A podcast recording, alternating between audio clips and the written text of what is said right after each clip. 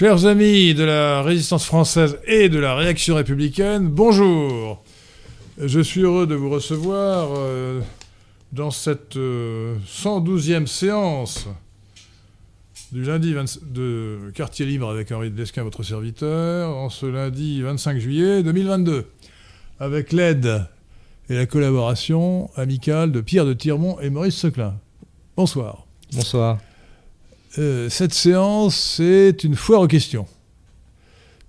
Donc, euh, j'espère que vous n'êtes pas trop accablé par les vacances ou par la chaleur et que vous allez poser le plus possible de questions auxquelles j'essaierai de répondre. Alors, je ne dirai pas le plus, le plus brillamment possible parce que ça, ça m'est difficile. C'est des questions souvent très intéressantes et elles amènent à des développements inévitables. Mais euh, j'obéirai aux consignes de Maurice Seclin, bien sûr, et de Pierre de Tirmont. Alors, je me rappelle avoir vu euh, une question sur le canal Telegram. Je vous invite d'ailleurs à, vous inscrire euh, à ce canal Telegram.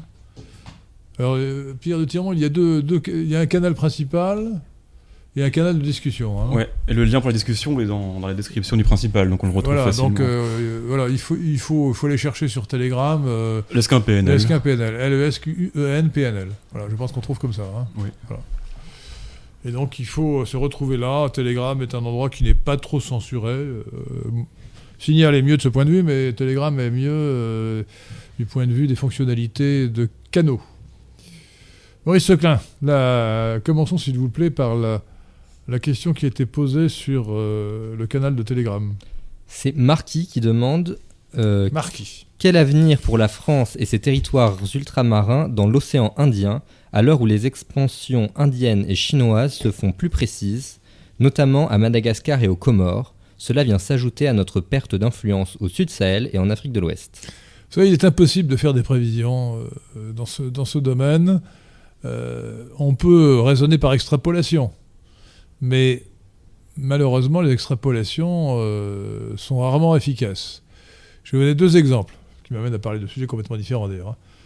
Euh, j'étais euh, l'année dernière à 5K en Bretagne, il faisait 39 degrés. Donc, et quatre jours après, le vendredi 22 juillet 2022, il faisait 19 degrés, 20 degrés de moins. Si j'avais extrapolé, j'aurais conclu que 8 jours après, il faisait moins 20 degrés. Donc l'extrapolation n'est pas toujours bonne. Autre exemple qui est, alors lui, beaucoup plus important et intéressant. Euh, il y avait deux lois constantes sur le vote euh, FN-RN. Premièrement, plus il y avait d'abstention, moins le RN ou le FN avait de succès. Ça a été constamment le cas jusqu'aux dernières élections législatives, euh, premier second tour du 12 et, et 19 juin 2022. Donc cette extrapolation qu'on pouvait faire a été démentie. Deuxièmement, le barrage antinational. Je répète l'expression parce que c'est celle qu'il faut employer, au lieu de l'expression mensongère de fonds républicain. Le barrage antinational avait toujours fonctionné, y compris au second tour de la présidentielle du 24 euh, avril 2022. Et un mois après, le barrage antinational n'a pas fonctionné.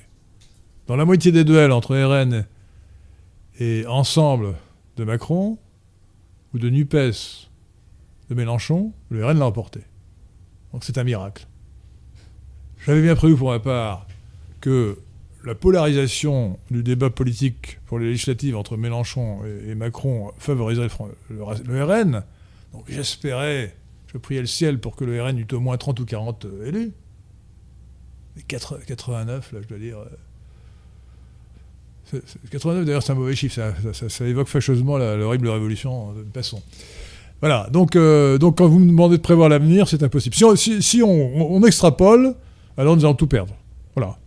Nous avons euh, des, chefs d'État et de gouvernement, euh, des, chefs d'État français qui sont tous plus anti-français les uns après les autres.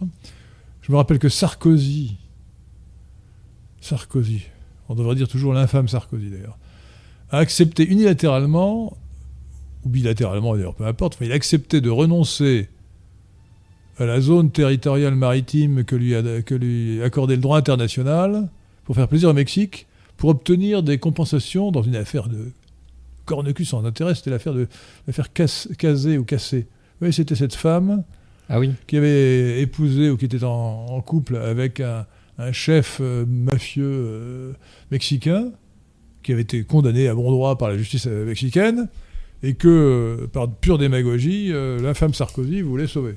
Voilà. Et pour cela, il a abandonné les droits de la France sur une zone territoriale maritime. Ah oui, que c'est monstrueux. Oui. Non, euh, dites, dites- dites que c'est C'est monstrueux. monstrueux, l'infâme Non, Sarkozy. non, mais c'est vrai quand même. Non, mais Oui. franchement, bon. Bien sûr. Macron a failli faire la même chose pour des îles qui sont au nord de l'île Maurice, donc dans l'océan Indien. Île dont j'ai oublié le nom d'ailleurs, euh, pardon, mais à culpa. Euh, il a failli reconnaître, euh, sinon euh, la souveraineté, du moins une co-souveraineté de l'île Maurice sur, cette possession française, sans aucune contrepartie. Donc on a vraiment affaire.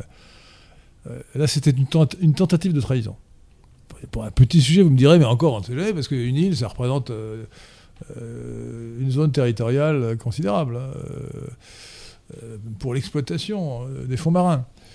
Euh, alors c'est vrai aussi que Macron voudrait interdire l'exploitation des fonds marins, ce qui est une absurdité totale. Les, océans sont, sont remplis de nodules polymétalliques qu'il faut évidemment aller chercher pour l'avenir de, l'économie. Donc, c'est difficile. Alors là, avec cette île au nord de l'île Maurice, on est bien dans l'océan Indien. hein.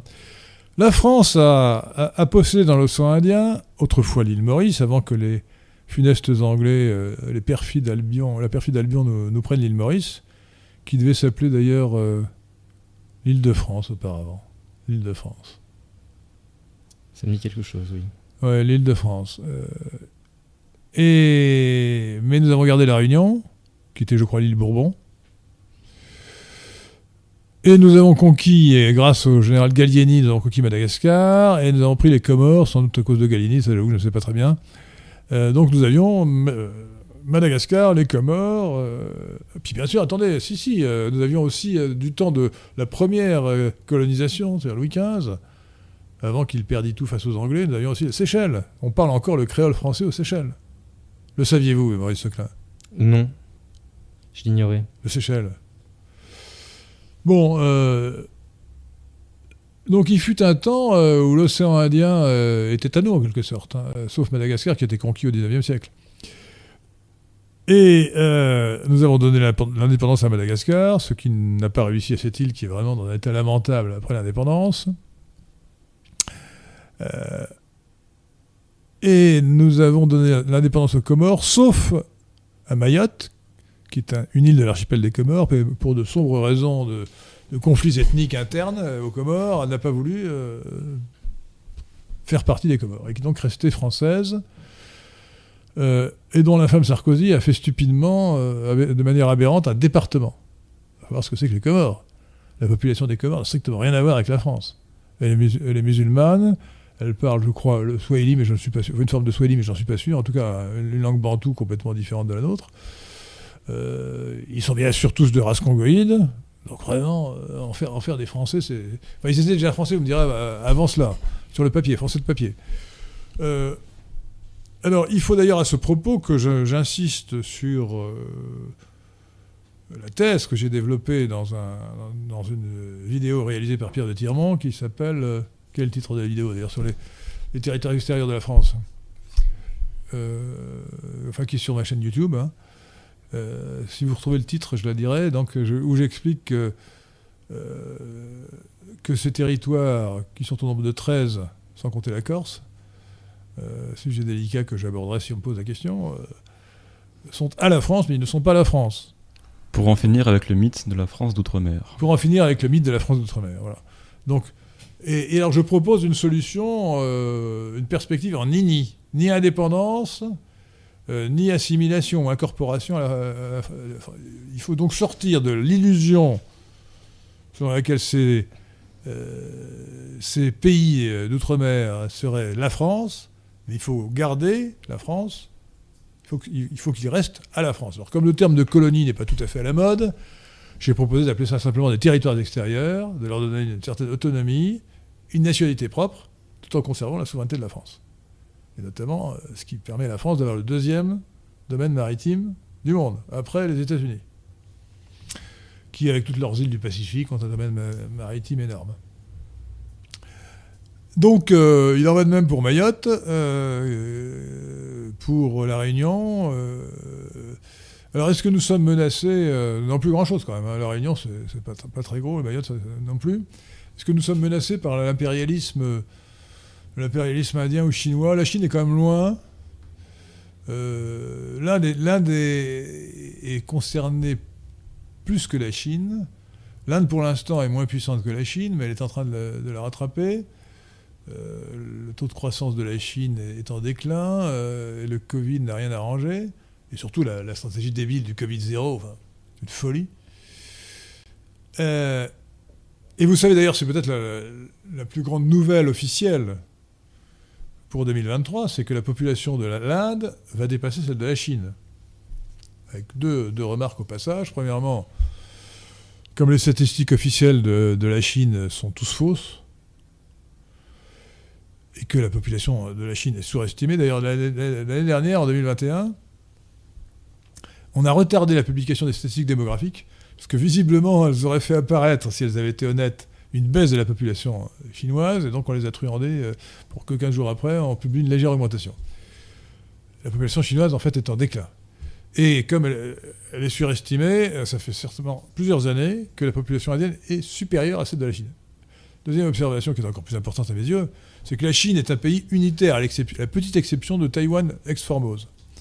Alors que l'Inde, au sens large, est divisée en sept pays. L'Union indienne, le Pakistan, le Bangladesh, le Népal, euh, le Bhoutan, Ceylan, Sri Lanka et les Maldives. Si on rajoute euh, les six autres pays, euh, à commencer par les plus peuplés, qui doivent avoir chacun au moins 200 millions d'habitants, c'est-à-dire le, Pakistan et, le Bangladesh, ça fait belle lurette que l'Inde au sens large dépasse la Chine. Alors, donc, psychologiquement, c'est important, hein, parce que le, euh, le mythe chinois euh, reposait notamment sur le fait que la Chine était le pays le plus peuplé du monde, et ce n'est plus le cas, à mon avis, depuis fort longtemps. Enfin, depuis un certain nombre d'années. Peut-être 10, peut-être 20 ans. Ah, Pour, euh, pour l'ensemble de, de, du sous-continent indien, ça fait, ça fait au moins 50 ans. hein. Ou 40 ans. Euh, donc, euh, est-ce que l'Inde a des euh, prétentions territoriales? Alors, il faut savoir que l'île Maurice, qui était à côté de, la Réunion, euh, que l'île Maurice, euh, qui a été donc prise par, euh, euh, l'Angleterre, a été peuplée par elle d'Indiens. Donc, les Indiens, hindous en majorité, mais aussi musulmans, sont majoritaires à l'île Maurice. Ils doivent faire 70% de la population. Le reste, ce sont des, métis. Il y a une minorité de Français, de Français de sang, qui sont comme les, béquets de la Martinique, ce sont des, Français purs, qui se marient entre eux et qui parlent une langue très châtiée. J'en connais quelques-uns qui sont de- des amis. euh, euh, ils sont, de vrais Français, de vrais Français de sang d'outre-mer. Mais ils sont très minoritaires et ce n'est pas eux qui ont le pouvoir, ce sont les Indiens qui ont le pouvoir. Et puis il, doit y avoir 20, il doit y avoir 20 ou 30% de, de métis de Congoïdes, venus comme esclaves d'Afrique noire. Euh, donc, est-ce que nous sommes menacés? Nous sommes menacés surtout. Je ne pense pas que l'Inde nous menace, honnêtement. Euh, ma réponse est non, nous ne sommes pas menacés par l'Inde ni par la Chine. Euh, la menace euh, que nous pouvons subir en réalité, c'est plutôt celle des États-Unis, comme partout. hein. Et, surtout la menace d'une perte de volonté de la France, d'un abaissement de la France qui est un abaissement interne, et qui est dû au fait que la France, notre belle nation, est dirigée par une oligarchie cosmopolite qui est indigne d'elle, dont le- l'exemple caractéristique, paradigmatique, c'est le grotesque Emmanuel Macron. J'ai fini. Euh, un don de Kitano Shitake. De qui? Kitano Shitake donne 5 euros. Alors là, c'est un japonais. C'est manifestement un, un japonais. Merci. Euh, Je, ne me rappelle plus comment on dit merci en, en japonais, mais je, je- quand j'étais au Japon, j'avais noté. je crois qu'on dit arigato. Arigato. Ah, arigato. Arigato. Euh, qui pose une question de première importance. Il vous demande si vous, Maurice pré- Seclin, à tous les talents, il parle même japonais. il vous demande si vous préférez l'eau plate ou l'eau gazeuse. Gazeuse. Très bien, merci. Euh, Ça, C'est toujours un débat à table, hein, n'est-ce pas hein? Il y a les partisans de l'eau gazeuse et les partisans de l'eau plate. Voilà. Mais attendez, finement gazeuse. Hein. Finement gazeuse. Et puis il y a, il y a eau gazeuse et eau gazeuse. Alors j'essaie de ne jamais prendre de Perrier depuis que j'ai vu une publicité euh, atrocement PPCM, Ah. euh, plan de promotion des congrès et des métissages, euh, euh, dans un restaurant. Là, ça m'a coupé l'appétit pour le- le- le- l'eau de Perrier, donc je vous déconseille Perrier. Euh, mais euh, alors il y a beaucoup d'eau peu connues. J'ai découvert, euh, les Anglais n'ont pas seulement des défauts. J'ai découvert une eau, une eau minérale euh, gazeuse anglaise, euh, dont j'ai oublié le nom, mais qui est, qui est bonne. hein, je vous conseille, si vous la trouvez. Sinon, euh, bah, nous avons euh, d'autres eaux en France. euh, puis vous avez la Sante Pellegrino, qui est un peu trop gazeuse à mes, à mes yeux, mais bon, ita- italienne, voilà, qu'on trouve à peu près partout. hein. Franck donne 10 euros. Ah, merci Franck. Il demande comment peut-on considérer un embryon comme un être vivant dans la mesure où on peut le congeler pendant des années avant de le réimplanter dans un utérus. Mais cher monsieur, on pourrait vous, vous cher ami, on pourrait vous vous congeler Où est le sujet Où est le sujet Euh, Alors, non, non, si vous voulez, alors attention, euh, il n'y a aucune discussion sur le fait qu'un embryon est un être vivant. La discussion se porte sur le fait, sur la, la question de savoir si c'est un être humain euh, qui mérite d'être euh, protégé comme, comme un être humain innocent. Bon, c'est ça le sujet. Personne ne va contester que l'embryon est un être humain Oui, est, un, est être, euh, est un être, euh, enfin, est, est un être humain en développement, est un être vivant. Ça, c'est vraiment que ce soit d'ailleurs l'embryon de la poule, euh, non, c'est un œuf, oui. Euh, mon exemple est mal choisi, mais le- l'embryon dans, dans- dans tous les, mammifères, c'est un être vivant, bien sûr, c'est un être vivant. Indiscutablement, qui a d'ailleurs une- son identité euh, génétique distincte de celle de, sa mère et de son père. Donc ça ne fait aucun doute, c'est un être vivant. Le fait qu'on puisse le congeler euh, ne, change rien au sujet. hein, euh, vraiment, hein, vraiment. Et le plus important à mes yeux, ce n'est pas de dire que c'est un être vivant, parce que ça c'est incontestable, mais c'est surtout que c'est un être humain. C'est-à-dire qu'il a, pour un chrétien, il a son âme depuis la conception, il a de toute façon, pour toute personne au courant de la science, il a son identité génétique depuis l'instant fatidique de la conception. Robert Nebois donne 5 euros. Nebo. Il y a un-. Ah, pardon, je crois que c'était que, Nebois. peut-être que Robert ne boit pas. Il a mis Yanni? Oui. Ah, excusez-moi, j'ai Robert. Euh, Euh, il donne 5 euros. Il demande Peut-on espérer qu'un jour le RN retourne aux fondamentaux du Front National? Alors, comme je suis très puriste, je vous ferai remarquer, cher Robert, que le vous employez fondamentaux dans un sens, dans un, c'est un anglicisme dans ce sens. hein. Fondamental est un adjectif, euh, en français, c'est pas un substantif. Il faut dire les principes. Hein. Alors, et ce que là, vous aurez de grands yeux? Pas du tout. Je vous écoute. Euh, je sais pas, pareil, c'est fondamental, un- c'est un anglicisme. Mhm. Bon, donc, euh, est-ce qu'on peut espérer? Non, je ne crois pas qu'il faille espérer euh, grand-chose à ce sujet. hein. Euh, ce qu'on peut espérer, c'est un progrès. Lorsque le RN arrivera au pouvoir, euh, ça devient maintenant possible, euh, la situation sera bien meilleure que s'il n'arrivait pas au pouvoir. Mais avant qu'il revienne aux positions initiales du RN, du FN plutôt contre l'avortement, pour le rétablissement de la peine de mort, pour et ensuite euh, pour l'abrogation du mariage homosexuel, enfin pour le refus de l'effet cliquet euh, selon lequel tout- toutes, les, toutes les conquêtes que la gauche a faites euh, devraient être conservées. N'oubliez pas d'ailleurs à ce- cet égard quand même l'exemple qui sur ce plan est très positif et remarquable que nous donnent les États-Unis. Aux États-Unis, la peine de mort avait été abolie, elle a été rétablie par la, elle a été abolie au niveau fédéral par, par la Cour suprême, et ensuite la Cour suprême est revenue sur cette interdiction. Elle a autorisé la peine de mort qui est donc appliquée dans plusieurs États. Quand, quand était-ce Euh, ah, je ne me rappelle plus euh, en quelle année. Ça fait au moins, au moins 20 ans que ça a été rétabli. Euh, et on a évidemment la- l'arrêt du je crois, 24 juin, me semble-t-il, qui a abrogé l'arrêt euh, Roe euh, contre Wade, qui, euh, euh, qui, sur le plan juridique, est inattaquable en, réa- en réalité, malgré les sophismes de, des cosmopolites euh, ou de la gauche en général, euh, puisque cet arrêt euh, Roe contre Wade était, vraiment scandaleux sur le plan juridique. C'est-à-dire qu'il n'y avait rien dans la Constitution qui permette de dire que l'avortement était, un droit constitutionnel. À mon avis, si on devait tirer quelque chose de la Constitution, c'est plutôt l'inverse. On aurait dû dire, euh, compte tenu de, ce qu'était la Constitution, qui remonte à 1760 1784, il me semble, ou 86, euh, que l'interdiction de l'avortement était, elle, une obligation constitutionnelle. C'est plutôt ça qu'on aurait dû dire. hein. En tout cas, certainement pas. donc, on, a vraiment eu affaire à des gens de gauche qui ont violé les principes du droit dans un but idéologique. C'est scandaleux. Donc, la décision euh, d'annulation de la jurisprudence Roe contre Wade, c'est du simple bon sens sur le plan juridique. Mais ça montre bien qu'on peut revenir. Et, je pense que bientôt, je l'espère, et je crois que c'est assez probable, pour la même raison d'ailleurs, la Cour suprême va revenir sur euh, l'arrêt qui a fait de, de- du mariage homosexuel un droit constitutionnel. Parce qu'évidemment, c'est complètement aberrant de dire, que dans la Constitution américaine, euh, il y avait euh, euh, le- le- l'affirmation qu'on pouvait se marier euh, quand on était de même sexe. C'était- tellement inconcevable il y a 50 ans ou même 40 ans que c'est encore une fois une décision juridiquement scandaleuse. vous voyez. Voyez. Donc, euh, donc j'espère hein, que je suis sûr que si le RN arrive au pouvoir, les choses, sont- les choses iront mieux.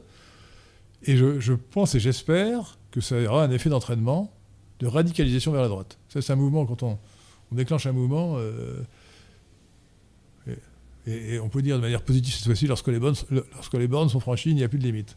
Donc le Oui. mouvement populaire entraînera le RN au-delà, et ça se passera peut-être après le départ de Marine Le Pen, hein, qui sera peut-être une étape transitoire avant une vraie politique de droite nationale libérale. Euh, à ce sujet, il y a une question. Euh, Quelqu'un demandait si vous, si vous alliez soutenir euh, Jordan Bardella face à Louis Alliot pour être président du Rassemblement national. Oui. Alors, ch- chers amis, si vous êtes électeur, votez pour Jordan Bardella contre Louis Alliot. Pour deux raisons. La première, c'est que c'est l'intérêt du RN. Jordan, Jordan est bien meilleur que, Louis Alliot. Il représente l'avenir. Il, a vraiment, a, beaucoup de talent. Le deuxième, c'est que Louis Alliot est une saloperie. hein. Euh, Louis Alliot est une saloperie. euh, je ne parlerai pas seulement de ses origines, mais euh, sur lesquelles je, ne vais pas épiloguer longuement.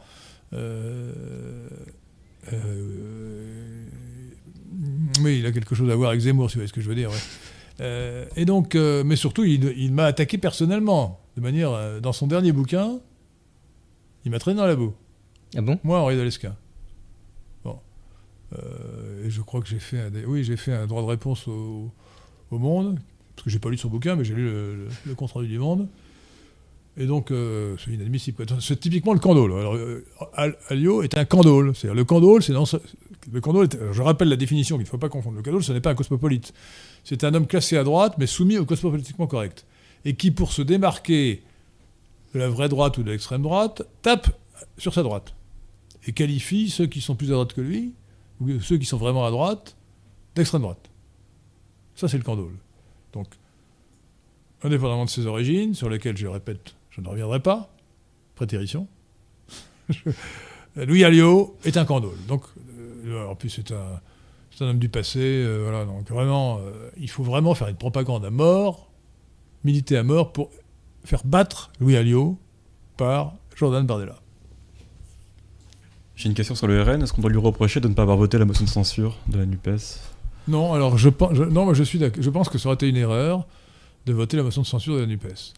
Euh, ça aurait été une erreur politique, euh, d'abord parce que euh, ça aurait été le premier acte important euh, de la mandature législative où le RN se serait, aurait mélangé ses voix avec l'extrême gauche. De plus, euh, ça aura en réalité profité à Macron. Parce que euh, voter d'emblée une motion de censure euh, qui n'était pas rattaché à un texte en particulier, qui n'était pas lié à l'emploi de l'article 49.3, euh, ça aurait été dire, ça aurait été permis à Macron et à Borne de dire, Borne, excusez-moi, à Elisabeth Bornstein, de dire que la France était ingouvernable, et donc Macron aurait pu dissoudre, et, obtenir ensuite une majorité. Donc ça aurait été vraiment se tirer une balle dans le pied. D'autre part, le RN a 89 élus, euh, ce qui est important pour lui, notamment pour des raisons financières, donc il n'a pas intérêt à provoquer une dissolution trop tôt. Qui, dans l'état actuel des choses, ne lui permettrait pas forcément d'avoir autant d'élus. Donc non, je pense que le RN a eu raison de ne pas voter la motion de censure de la NUPES. Je trouve d'ailleurs que le RN se comporte de manière euh, fort habile, fort, fort raisonnable depuis quelque temps, hein, vraiment. hein. Euh, Léon Guillot a des questions à propos de Dumézil. Il demande ce que vous pensez de sa théorie, si vous croyez en la recréation d'un système d'ordre ou de caste en France, et si on peut être libéral et dumézilien. Euh, la première réponse, euh, première question, non. La deuxième réponse, oui. Euh, on peut être libéral et dumésien, puisque je suis, je suis libéral et dumésilien, comme j'espère Maurice Seclin et, Pierre de Tirmont. comment définit-on dumézilien seulement Non, euh, non, mais c'est qu'on accepte. La, on accepte euh, attention, là, il s'agit de. je- nous sommes, nous, nationaux libéraux, pour la religion de la vérité. Nous avons la religion de la vérité. Bon. Et donc, nous distinguons jugement de valeur du jugement de connaissance. Dumézil nous apporte un jugement de connaissance. Oui. C'est pour ça que pas un maître à penser à proprement parler. Parce qu'un maître à penser, ça implique des jugements de valeur. Non, c'est un savant, un génie, qui euh, a démontré l'origine indo-européenne du modèle des trois fonctions, fonction souveraine, fonction guerrière, fonction productive, qu'il a analysé. Euh, chez les Romains, chez les Indiens, chez les Iraniens. Euh, Iraniens, lis- lisez Naissance d'Archange, c'est un- un- un- une œuvre géniale. Euh, chez, les, Celtes, euh, aussi chez les Germains, un peu moins chez les Grecs. Et donc, euh, donc Dumézil, Georges Dumézil, le grand savant Georges Dumézil, le grand savant français Georges Dumézil, a mis au jour un modèle, ce qu'il appelle l'idéologie tripartie des, trois fonctions. Il dit tripartie parce qu'il trouvait que trifonctionnel n'était pas joli. Qui remonte donc à l'anti- l'Antiquité euh, proto-indo-européenne, où les, Indo-Européens étaient un peuple indivis qui euh, vivait en, en 3000 avant Jésus-Christ, en moins 3000, euh, sur les bords de la mer Noire de la mer Caspienne, hein, avant de se lancer à la conquête du monde, et de se diviser et de se disperser, se diviser. Et, donc, c'est une, c'est une découverte scientifique définitive, géniale et, très importante. Euh, ce modèle des trois fonctions est une particularité des sociétés indo-européennes. Il n'existe nulle part ailleurs, sauf dans les sociétés qui ont subi l'influence des Indo-Européens. Et évidemment, la France en a hérité. Sous l'Ancien Régime, euh, les trois ordres, oratores, bellatores, laboratores, ceux qui prient, ceux qui font la guerre, ceux qui, euh, ceux qui labourent ou qui travaillent, euh, qui a donné les trois, les, trois états euh, de l'Ancien Régime, euh, le clergé, la noblesse et le tiers-état. Donc c'est une application de ce modèle, et donc qui fait partie de la tradition indo-européenne. Mais cette tradition a beaucoup d'illustrations différentes. Elle ne se manifeste pas forcément dans la division en trois classes ou trois castes. Euh, en Inde, par exemple, les trois varnas des deux foinés, c'est-à-dire des aryas, euh, sont les brahmanes, prêtres, les kshatriyas, les guerriers, et les vaishyas, paysans, commerçants. C'est exactement la même chose. Oui, je peux dire exactement. Euh, étant précisé pour être rigoureux qu'il y a également dans la deuxième fonction, dans la première fonction, il y a le pôle royal, et le roi étant un kshatriya qui remonte au niveau de la première fonction pour exercer la royauté. Euh, et alors, euh, la découverte que nous avons faite, euh, là, on exprime un jugement de valeur, dans le premier livre du CDH, aujourd'hui Carrefour de l'horloge, à l'époque Club de l'horloge, c'est que les dérives de notre société après la révolution cosmopolite de 1968 pouvaient s'analyser comme une réduction de- des fonctions à la fonction productive, sous, toutes- ses formes. Je dis fonction productive, mais elle a, a beaucoup de formes. hein. C'est une, fonction multiforme. Euh, c'est ce que nous appelons la société marchande, donc matérialiste. Matérialiste et marchande, avec une, donc dévaluation euh, des valeurs guerrières et des valeurs souveraines, euh, la perte du sens de l'honneur. Les gens ne savent même plus ce que c'est que l'honneur. Et la grandeur. Euh, Donc nous avons euh, conclu que il fallait revenir à la tradition européenne en euh, rappelant la hiérarchie des fonctions qui implique une hiérarchie des valeurs.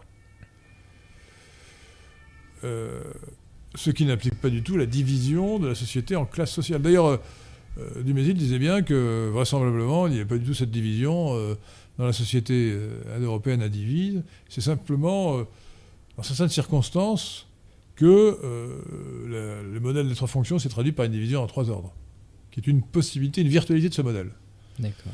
mais qui implique simplement la hiérarchie des valeurs. Donc non, et puis il ne s'agit pas du tout de sortir de la nation, euh, de, la divi- de diviser la nation en, en ordre ou en classes, euh, qui sont dépassés. Et il faut faire vivre la nation de façon unitaire. Yannick Thomas a donné 20 euros. Merci. Euh, Alors là, je ne ferai pas d'extrapolation, eu 5 euros, 10 euros, 20 euros. Euh, je ne dirais pas que le prochain donnera 40 euros. Je crois que nous sommes repassés par euh, 5 euros avant de revenir à, à 20 euros. Oh là là, vous chipotez. Baptiste euh, s'abonne à la chaîne et devient gardien de la cité. Ah Vive les gardiens de la cité.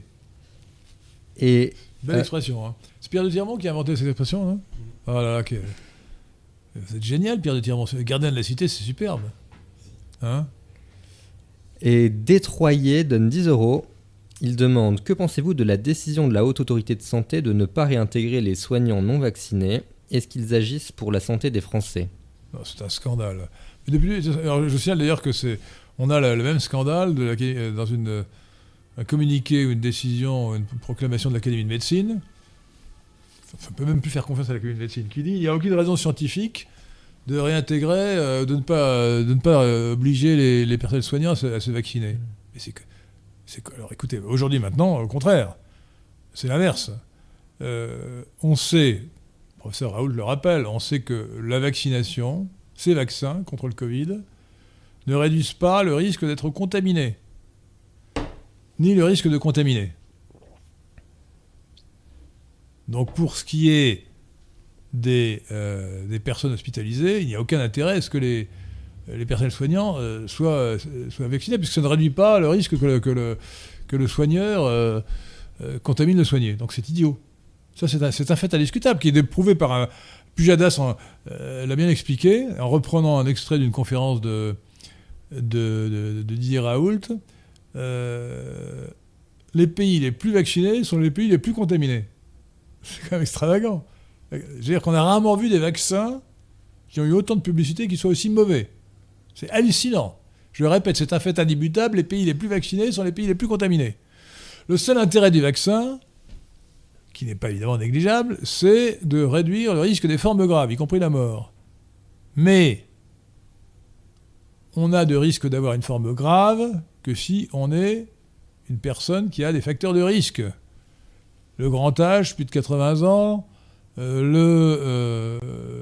l'obésité, un, un esti- un indice de masse corporelle de plus de, de 30 ou de 35, euh, et euh, une maladie comme le diabète.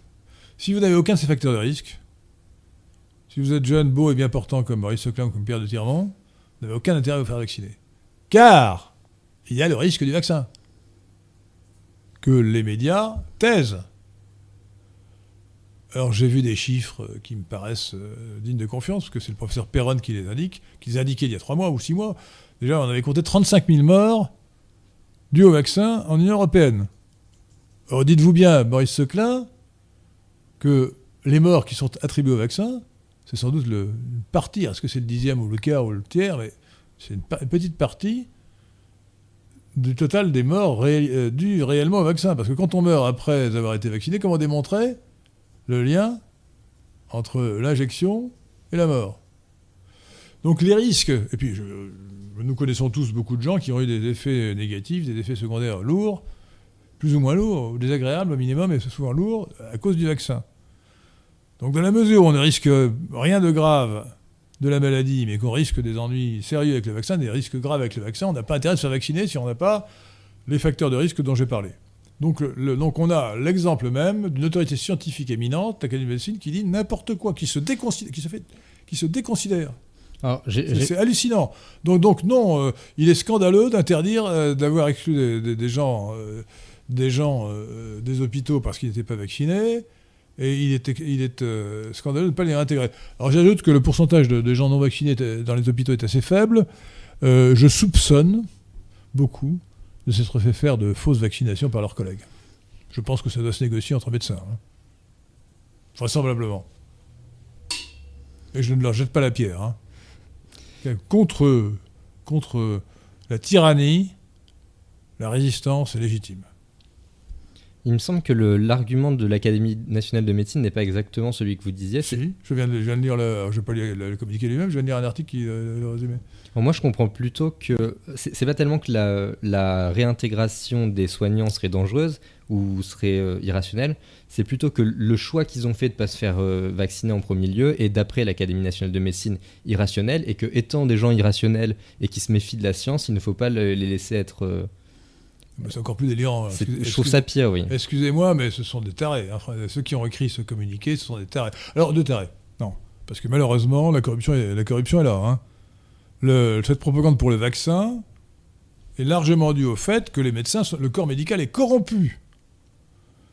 Euh, officiellement, selon un article du Monde qui rapportait une étude qui avait été faite, un rapport plutôt, les, euh, les médecins de l'Union européenne ont reçu en trois ans, je crois que c'est 2017, 2018, 2019, ou 2016, 2017, 2018, 7 milliards d'euros officiellement. Sans compter ce qui n'a pas été euh, compté, justement. Euh, donc, on a affaire à des médecins qui, sur le plateau de télévision, qui sont des gens corrompus, qui, sont qui ont au moins ce qu'on on appelle pudiquement des conflits d'intérêts. Ils sont payés par Pfizer. Et les politiques aussi, à commencer par Ursula von der Leyen, qui est liée à Pfizer, qui est, qui est copine comme cochon avec euh, Bourla, le, le président euh, américano-israélien de, de Pfizer. Il n'est pas grec euh, Ah non, il, est- il est peut-être grec aussi. Il doit être grec aussi. Héléno-américano-israélien. C'est beaucoup pour un seul homme. Kitano Shitake donne 5 autres euros. Oh Et, de- Euh, Arigato et il dit Le roi des Belges n'a ni trône ni couronne. Cela ne fait-il pas de lui tout au plus un prince? Qu'en pensez-vous? Euh, Je pense que ces monarchies, ces monarchies dites constitutionnelles ne riment à rien. Quand je vois que le prince Harry a fait un discours euh, récemment euh, pour expliquer tous les poncifs de la doxa cosmopolite sur le climat, euh, sur le Covid, euh, sur le mariage homosexuel et ainsi de suite, franchement, euh, non. la monarchie a eu, dans d'autres circonstances, la monarchie peut se justifier. Mais aujourd'hui, les, les, les, les membres des familles royales sont complètement intoxiqués, enfin ils sont complètement, comment dire, membres intégrés, intégrés à l'oligarchie cosmopolite. Donc ils ne font qu'aggraver les choses. Euh, alors c'est vrai, alors, bon, on, va me dire le prince Baudouin était très bien. Le prince Baudouin était très bien, moi je veux bien. C'est sympathique le prince Baudouin, c'est un vrai catholique. Mais lorsque on a voté l'avortement, l'avortement c'est la mise à mort d'un enfant innocent, c'est monstrueux. Bon. Il y a une loi sur l'avortement. La loi ne pouvait s'appliquer, elle avait été votée par le Parlement belge, elle ne pouvait s'appliquer que si le roi l'a signée, la- pour la promulguer. Alors pour ne pas la signer, il a abdiqué pendant 24 heures, avant de revenir. Total, totale hypocrisie. Il aurait dû dire, écoutez, moi je suis désolé, pour moi l'avortement, c'est inacceptable. Et si vous voulez euh, faire sauter la monarchie à cause de ça, ben ça, ça vaut la peine. Il, il aurait dû préférer perdre son trône, son absence de trône, si vous préférez, euh, plutôt que de, laisser passer la loi sur l'avortement. Ça, ça, c'était- un geste honorable.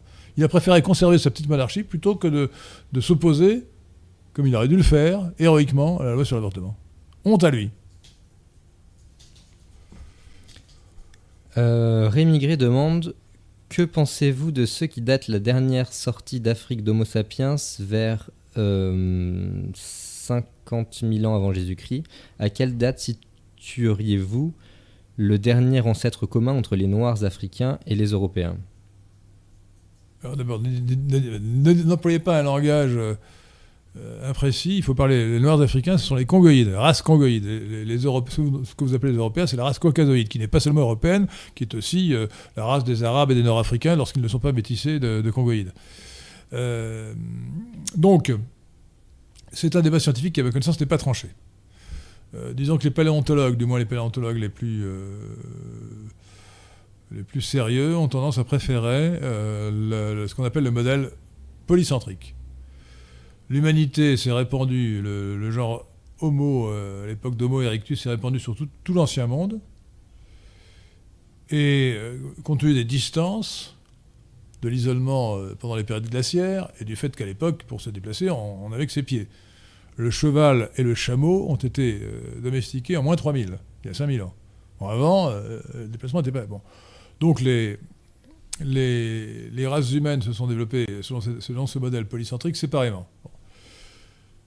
Euh, l'autre théorie, c'est, elle est soutenue en général par les généticiens, euh, elle repose sur des modèles, et vous savez, le peu de confiance que j'ai dans les modèles, euh, suppose que, ne, conteste pas que l'homme, le genre homo soit répandu sur, toute sur, toute, sur tout l'ancien monde, mais dit qu'il y, y, a beaucoup moins longtemps, non pas il y a un million d'années, mais il y a 100 000 ans ou 50 000 ans, les euh, les, euh, les, les, les, homos, les, les, les, les, humains, les êtres humains se sont euh, sortis d'Afrique et se sont répandus sur tout l'ancien monde en éliminant les, les races précédentes.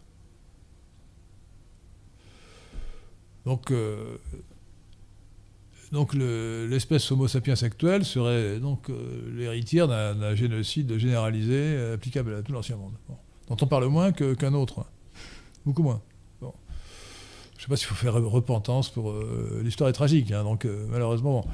Alors il faut voir que c'est vrai pour les fossiles, mais c'est vrai aussi pour les restes d'ADN qui permettent de faire des, évaluations. on, a, on, a, très peu. Hein. Alors quand j'ai lu récemment, euh, je crois que c'est le dernier numéro de la recherche, ou l'avant-dernier, qui est d'ailleurs moyennement intéressant, mais l'un des savants qui intervient, qui est professeur au Collège de France, bon, qui n'est quand même pas euh, analphabète, hein, euh, c'est pas rien quand même d'être professeur au Collège de France, bien qu'il y ait un certain nombre de lycénikistes au Collège de France. Hein. Lui, il n'a pas l'air trop lycénikiste, mais il dit quand même, non, on avait dit 50 000 ans, mais ce serait plutôt... Lui, il recule à 100 000 ans, vous voyez. Bon. Il, accepte la, théorie hors d'Afrique, out of Africa en anglais, mais il les repousse à, 100 000 ans. Et puis, euh, dans cet euh, article ou un autre du même numéro de la recherche, on parle des Denisoviens. Alors, Denisoviens, moi je veux bien, mais c'est une nouvelle théorie qui a été échafaudée il y a quelques années. Et quand on voit sur quelle base elle repose, on a retrouvé sept échantillons fragmentaires d'ADN qui sont différents des néandertaliens et des autres. Et à partir de cela, on prétend que euh, toute l'Asie actuelle était peuplée, et l'Océanie était peuplée de Denisoniens. Denisoviens ou plutôt, Denisoviens. Euh, avant l'arrivée, euh, il y a 100 000 ans, de l'Homo sapiens sapiens actuel. tout cela me paraît, disons, spéculatif. Donc je pense qu'on n'a pas suffisamment de connaissances je pense aussi, j'en suis certain que les modèles, les modèles, mathématiques ou les modèles génétiques euh, basés sur les mathématiques sont très douteux, notamment lorsqu'il s'agit de, calculer l'ancienneté. Vous savez que l'ancienneté euh, des, euh, formes génétiques, lorsqu'on ne peut pas la dater par, par l'environnement, enfin par les, roches qui entourent ou les, matériaux qui entourent les restes d'ADN, on, les, on, les, date par l'horloge moléculaire. L'horloge moléculaire repose sur la théorie de Kimura, le japonais Kimura, qui est euh, théorie neutraliste, qui suppose que les mutations sont neutres. Euh, théorie qui est quand même assez difficile à, sortir, à, réunir avec la théorie de la sélection naturelle. Hein. Imaginez qu'il y ait beaucoup de sélections neutres, euh, ça me paraît une théorie déjà douteuse. Et ensuite, on suppose qu'il y a une constante dans la vitesse d'évolution. Donc tout ça est très spéculatif. Je ne dis pas que c'est faux, je dis que pour l'instant, il, est prudent de garder de réserver son jugement. Donc monocentrique.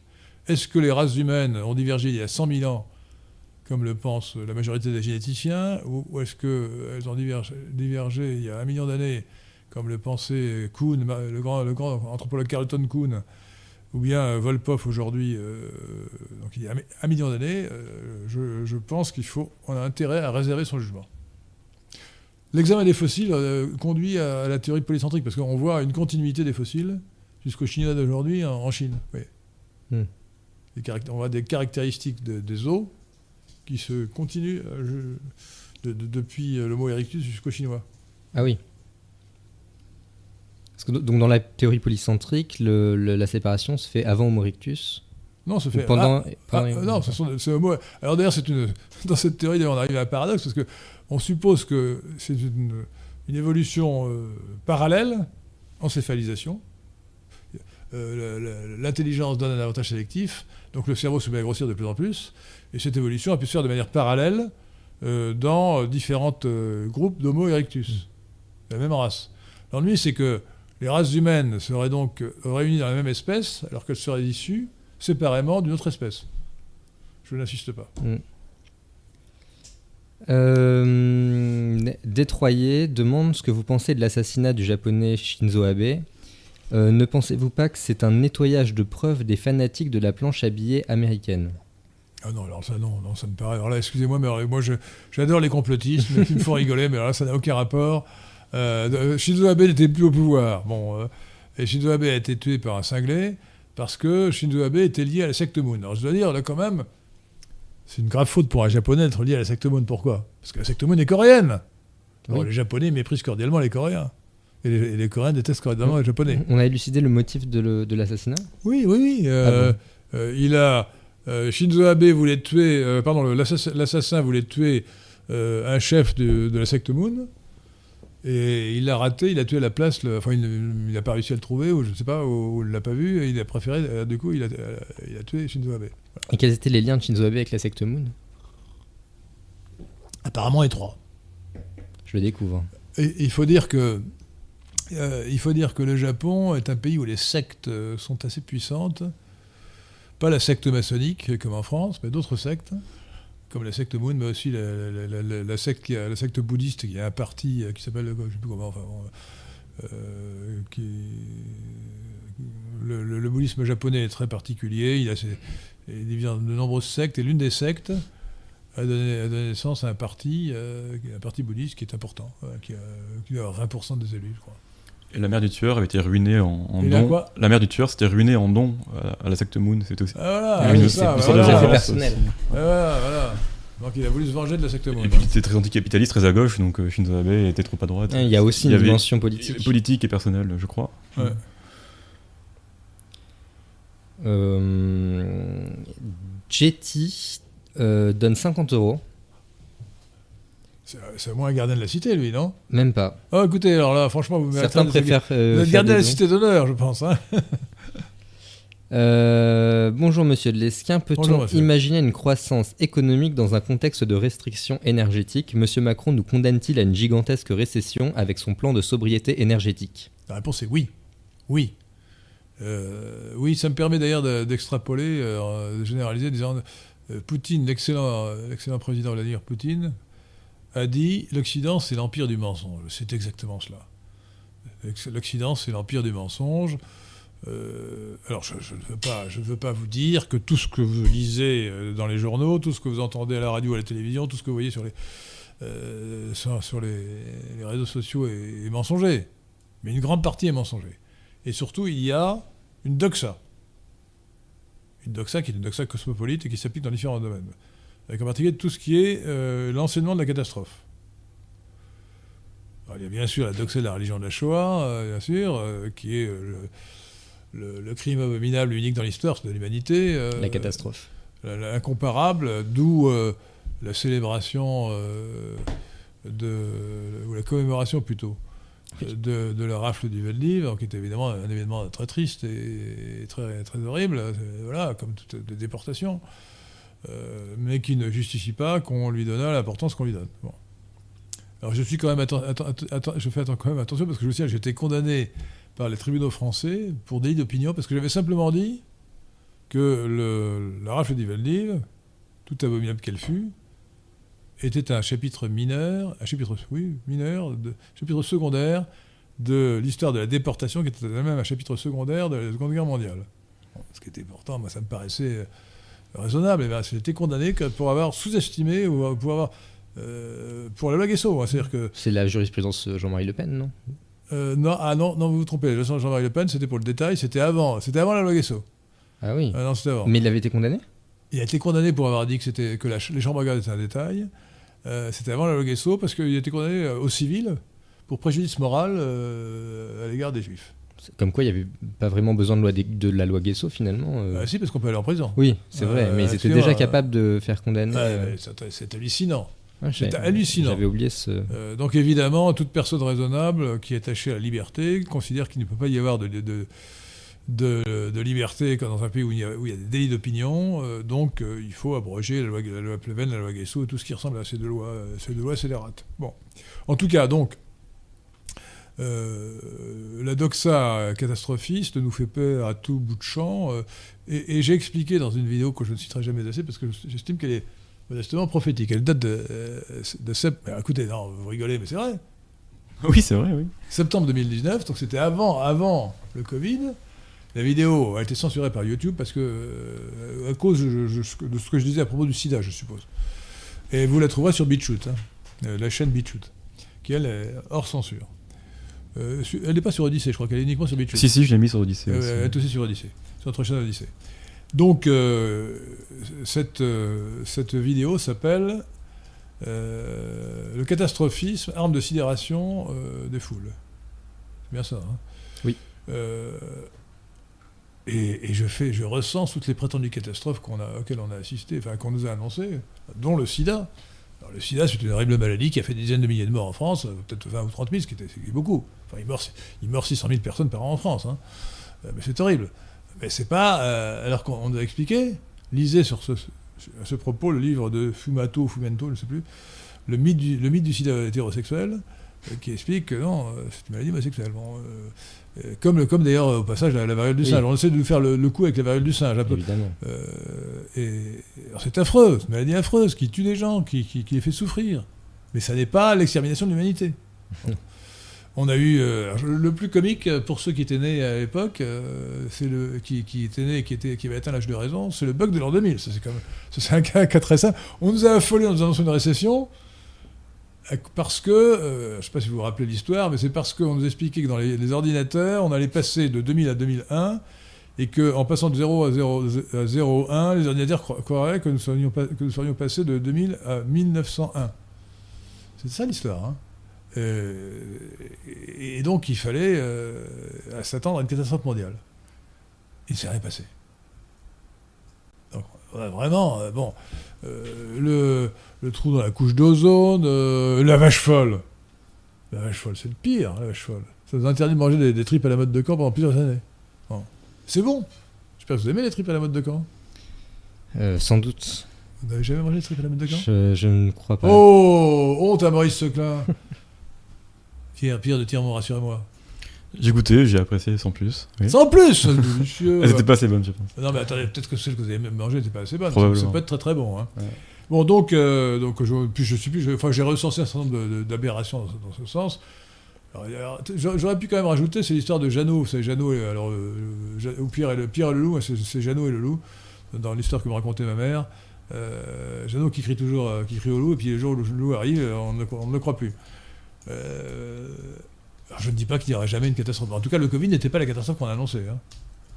on a gonflé les chiffres en mélangeant mort avec le Covid et mort à cause du Covid. Donc il faut diviser par 10 les chiffres officiels, par 10 ou par 20. Euh, donc, euh, ça, m'a éloigné de la question de départ qui était. Euh, ah oui, le risque de récession. Bon, écoutez, là, là on est vraiment. À, cause des stupidités qu'on raconte sur le climat, on va. On ruine l'économie. Mais c'est complètement stupide. Mais de, depuis Claude Allègre, euh, son livre La posture climatique, jusqu'au livre de Gérondeau, en passant par ceux de, beaucoup d'autres, euh, de Rito notamment, euh, ou de François Gervais, une démonstration est faite. Le carbone, c'est bon pour la santé, c'est pour la santé des plantes.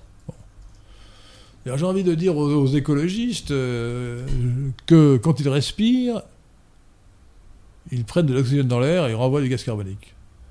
Donc s'ils ne veulent pas augmenter le taux de gaz carbonique dans l'air, qu'ils se retiennent de respirer, ça nous débarrasserait des écologistes, qui serait quand même euh, un progrès. Hein. Voilà. Donc euh, oui, nous, sommes bien partis pour...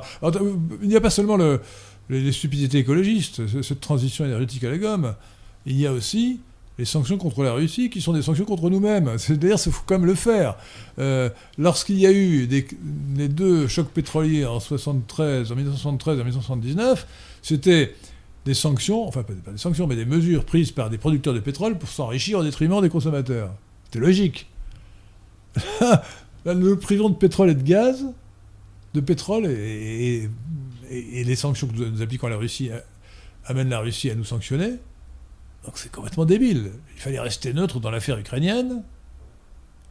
Et au lieu de cela, nous avons pris parti, euh, nous avons pris, fait cause pour l'Ukraine, pour Zelensky, et nous avons euh, sanctionné la Russie.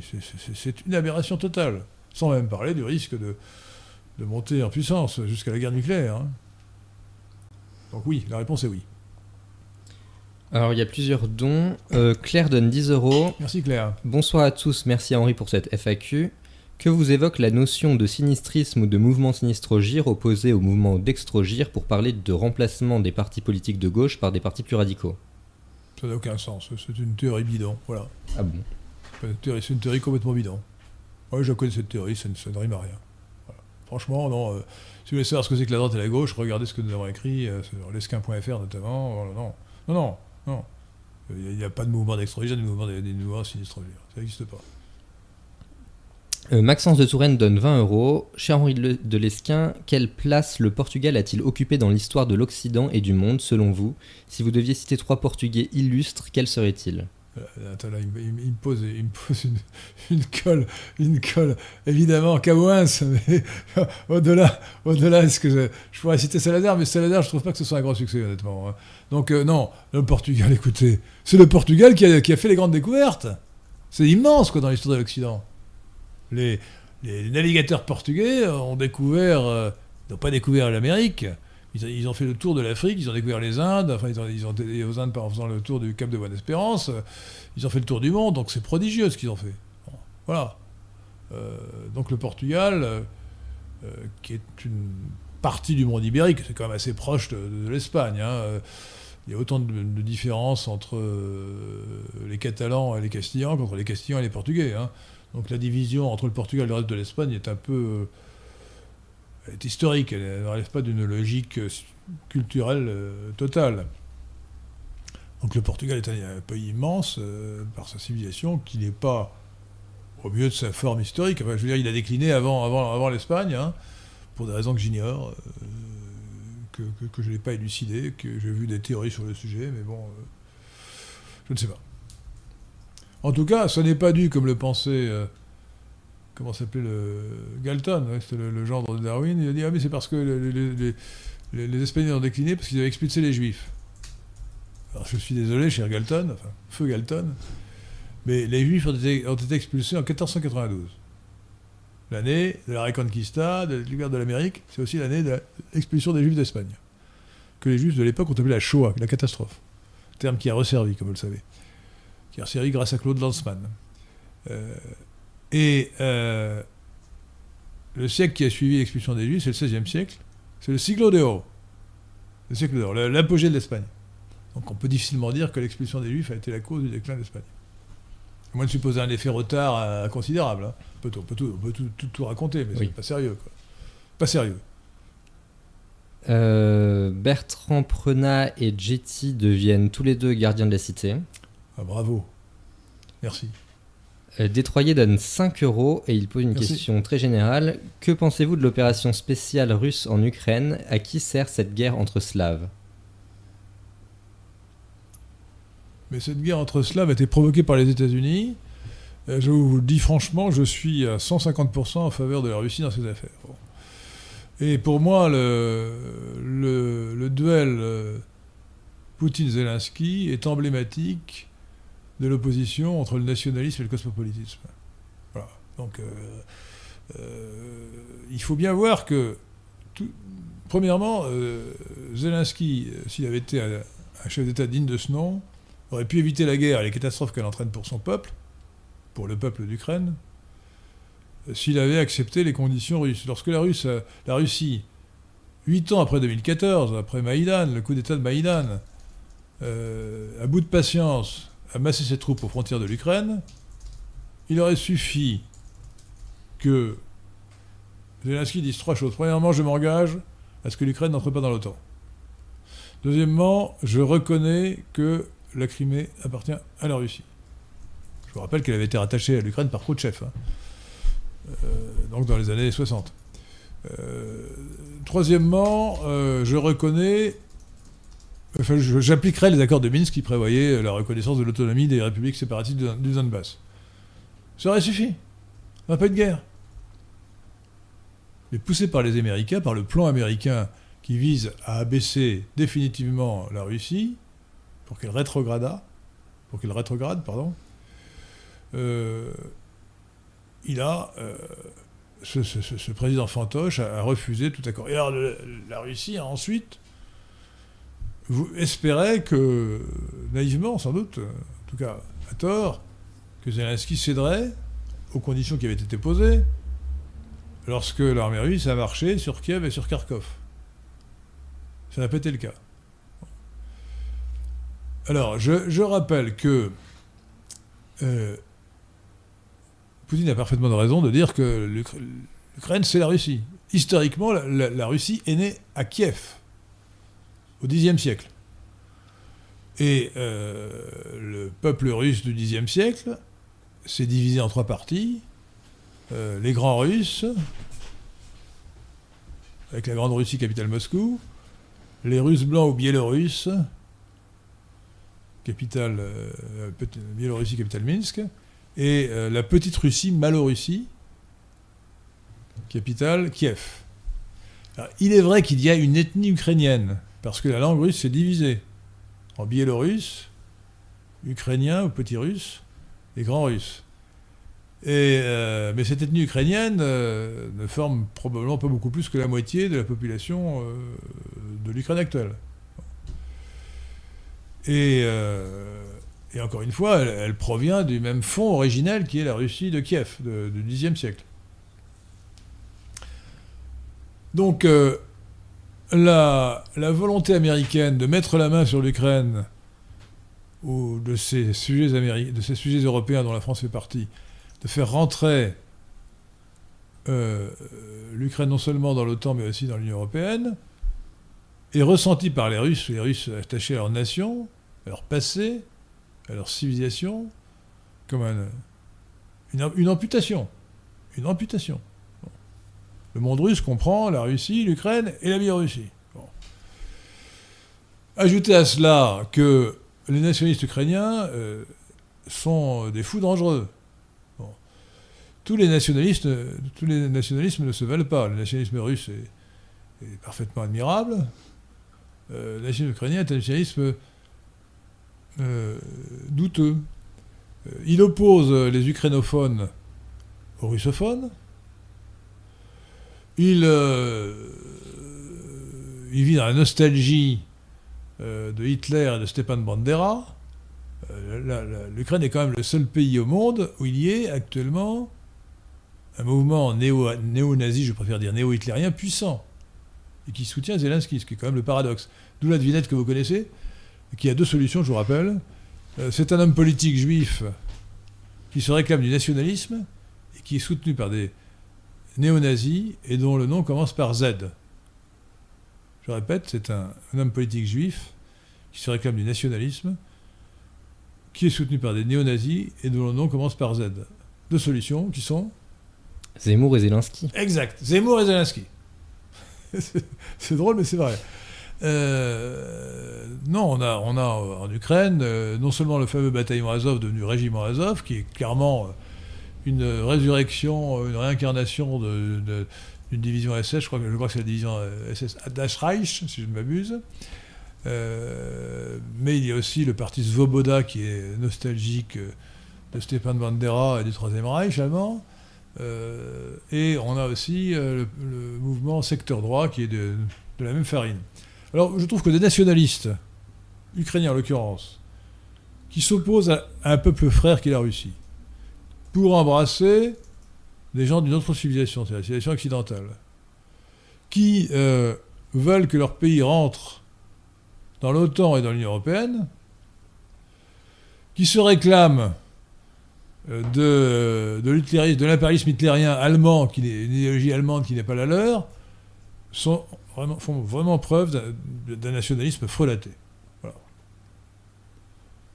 Donc, euh, les provocations de, de l'Ukraine, fomentées en sous-main par les Américains, et bien sûr euh, les réseaux de la supercasse mondiale avec Soros, hein, depuis Maïdan 2014, euh, la persécution des russophones, c'est-à-dire des personnes de nationalité ukrainienne et d'ethnie russe, euh, c'est cela qui a provoqué la, sécession du, de Donbass. Hein. le fait que les, les médias occidentaux soient complètement partiaux, ils n'ont rien dit du bombardement des populations civiles du, Donbass. Alors je ne dirais pas que c'est un génocide comme l'a dit euh, Poutine, c'est de la propagande russe, c'est excessif. Enfin bon, il, y a quand même bien eu 10 euh, ou 20 000 euh, civils russophones du Donbass qui ont été tués par les bombardements ukrainiens.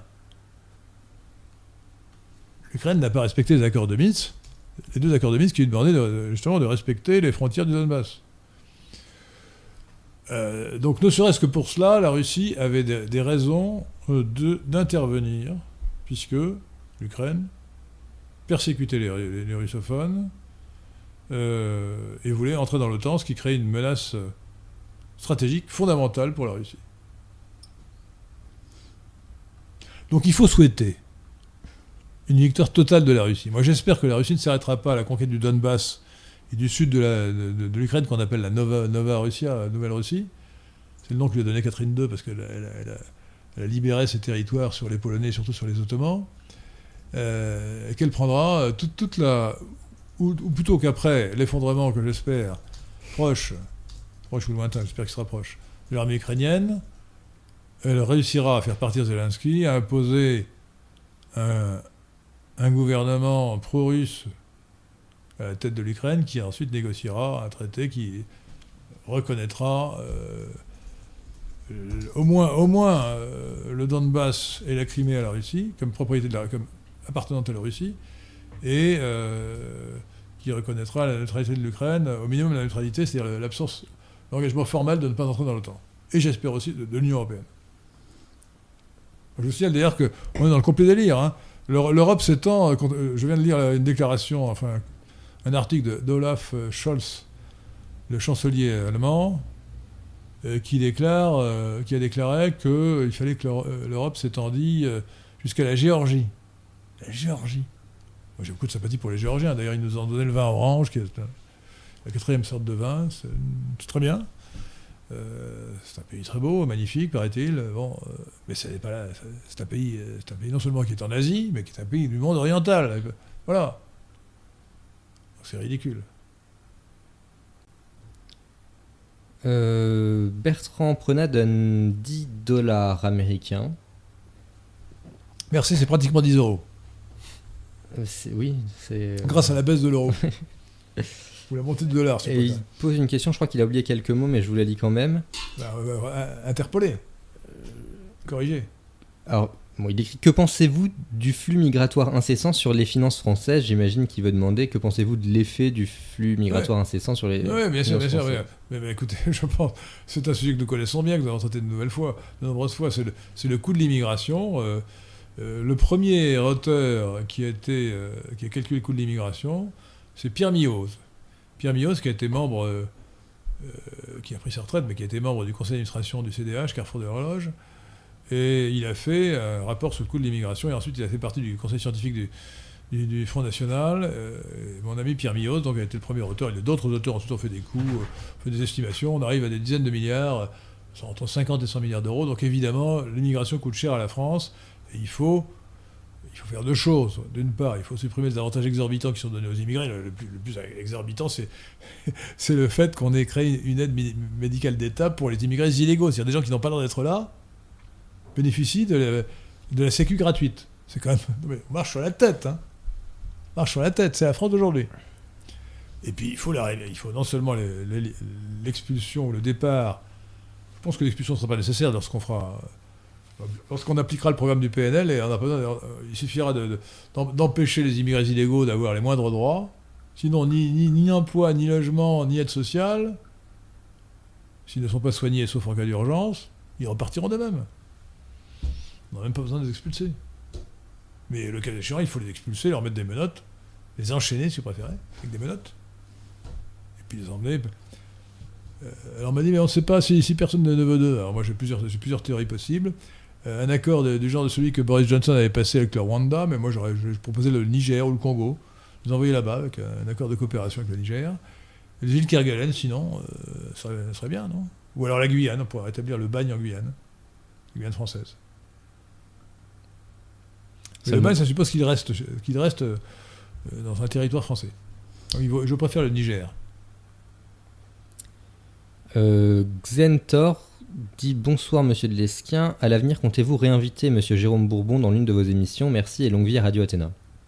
Ah, écoutez, oui, je, compte bien sûr euh, l'inviter, parce que c'est un excellent, un excellent penseur, et ensuite parce que euh, il faut faire de la publicité à Rivarol. Alors j'en profite pour vous dire qu'il faut aider Rivarol. Euh, Rivarol, c'est donc l'hebdomadaire dont le directeur est l'excellent Jérôme Bourbon. Euh, c'est un hebdomadaire d'extrême droite, et vous savez, nous, nationaux libéraux, nous sommes de droite modérée, mais nous ne proclamons pas d'ennemis à droite. il est important de lire et de faire lire Rivarol. D'abord parce que c'est très bien écrit. Il y a dans Rivarol, euh, parmi les meilleures plumes de France, euh, Jérôme Bourbon lui-même, et puis Martin Pelletier, alias Hannibal, qui est sans doute le meilleur écrivain français, ou un des meilleurs écrivains français d'ailleurs et, d'autres auteurs excellents, euh, Spiller notamment, bien qu'il il, avait des tendances hémorroïdes qui m'agaçaient, mais bon, euh, Rivarol, c'est varié. Hein. Euh, et donc lisez Rivarol, et surtout, abonnez-vous à Rivarol, parce que vous savez qu'à la suite d'une opération d'une certaine coterie, Rivarol a perdu l'inscription à la commission paritaire, ce qui lui donne droit d'être vendu dans les, ce qui lui donnait le droit d'être vendu dans les kiosques, et de plus, de euh, d'avoir des tarifs postaux euh, compétitifs. Très intéressant. Alors ça lui porte un coup fatal, enfin qui j'espère ne sera pas fatal, mais qui, peut le, faire disparaître. Et donc il faut s'abonner. Alors pour s'abonner à Rivarol, pour s'abonner à Rivarol qui ne doit pas mourir, qui doit au contraire être lu le plus possible, je vous invite euh, à prendre, à envoyer votre chèque ou à faire votre un virement à Rivarol, 19 avenue d'Italie, Paris 13e. Donc Rivarol, 19 avenue d'Italie, 75 013 Paris. Et je vous donne le numéro de téléphone qui figure dans, le journal 06 40 87 72 79 06 40 87 72 79 et euh, je vous indique que c'est en page là je n'ai pas le dernier numéro il est chez moi mais ça c'est le numéro du 6 juillet euh, qui est quand même le numéro 3526 euh, 3526 hein alors, l'abonnement pour un an, pour un an, c'est 125 euros. 125 euros pour un an. Et je ne vais pas vous donner l'IBAN parce que c'est un peu compliqué à lire, à lire mais bon, je suppose qu'on peut, le trouver sur le site. Il doit y avoir un site internet, je suppose. Oui, je pense que ça se trouve facilement. Riverol.com, ouais. Le site riverol.com. r i v a r o lcom vous trouvez toutes les informations. Donc, euh, si vous avez un chéquier, ben, envoyez un chèque de, 125 euros avec vos coordonnées euh, à Rivarol, 19 avenue d'Italie, 75 013 Paris. Alors téléphonez pour avoir des précisions à 06 40 87 72 79 06 40 87 72 79. Alors, c'est important que Rivarol existe parce que, encore une fois, je suis bien loin de soutenir toutes les, thèses de Rivarol. D'ailleurs, ce Rivarol est pluraliste. Hein. On ne peut pas dire que sont tous, tous d'accord entre eux. Hein. C'est très bien. Mais c'est un point de vue qui doit exister. Euh, et qui est souvent très intéressant. Les, positions d'extrême droite sont souvent heuristiques. C'est-à-dire qu'elles nous amènent à reconsidérer ce que nous considérions comme comme sûr, et qui ne, qui ne l'est pas. Donc voilà, voilà, je vous montre la, la, première page de Riverol. Hein. Pas le dernier numéro, mais peu importe. les éditoriaux de Léon Bourbon sont toujours remarquables. Hein. Donc là, vous allez faire un éditorialiste hors. Et la dernière page, c'est Hannibal. C'est aussi remarquable. Remarquable. Donc abonnez-vous à Riverol. Jetty donne 20 euros. Euh, J'espère qu'il est aussi riche que Paul Getty à ce moment-là. Euh, je, je, remercie, mais je trouve que si vous êtes aussi riche que Paul Getty, que feu Paul Getty, 20 euh, euros, c'est une petite fraction de ce que vous pourriez donner. Hein. Paul Getty était autrefois l'homme le plus, le plus, riche du monde. Hein. il dit vous qui êtes vous qui êtes issu d'une fratrie brillante, vous-même brillant, constatez-vous une baisse du niveau scolaire chez les jeunes générations, y compris celles qui sont en prépa à Sainte-Geneviève, Louis-le-Grand, Stanislas, etc. Euh, honnêtement, je n'en sais rien. Je, lis qu'il y a une baisse du niveau assez effarante. Mais moi, euh, quand je fréquente des, jeunes gens, euh, comme Pierre de Tiron et Maurice Seclin, je suis au contraire, frappé de leur qualité intellectuelle et de leur, savoir. Bien que parfois, j'ai réussi à les coller quand même, hein, Maurice Seclin. Évidemment. et vous m'apprenez beaucoup de choses. voilà. Donc, non, non, je ne le trouve pas du tout. Enfin, il faut dire que les gens du PNL, évidemment, sont sans doute. Euh, ne sont pas un échantillon représentatif. C'est l'élite de l'élite. C'est même pas l'élite, c'est l'élite de l'élite de l'élite. Donc euh, voilà. Euh, ce sont les super gardiens de la cité. Donc non.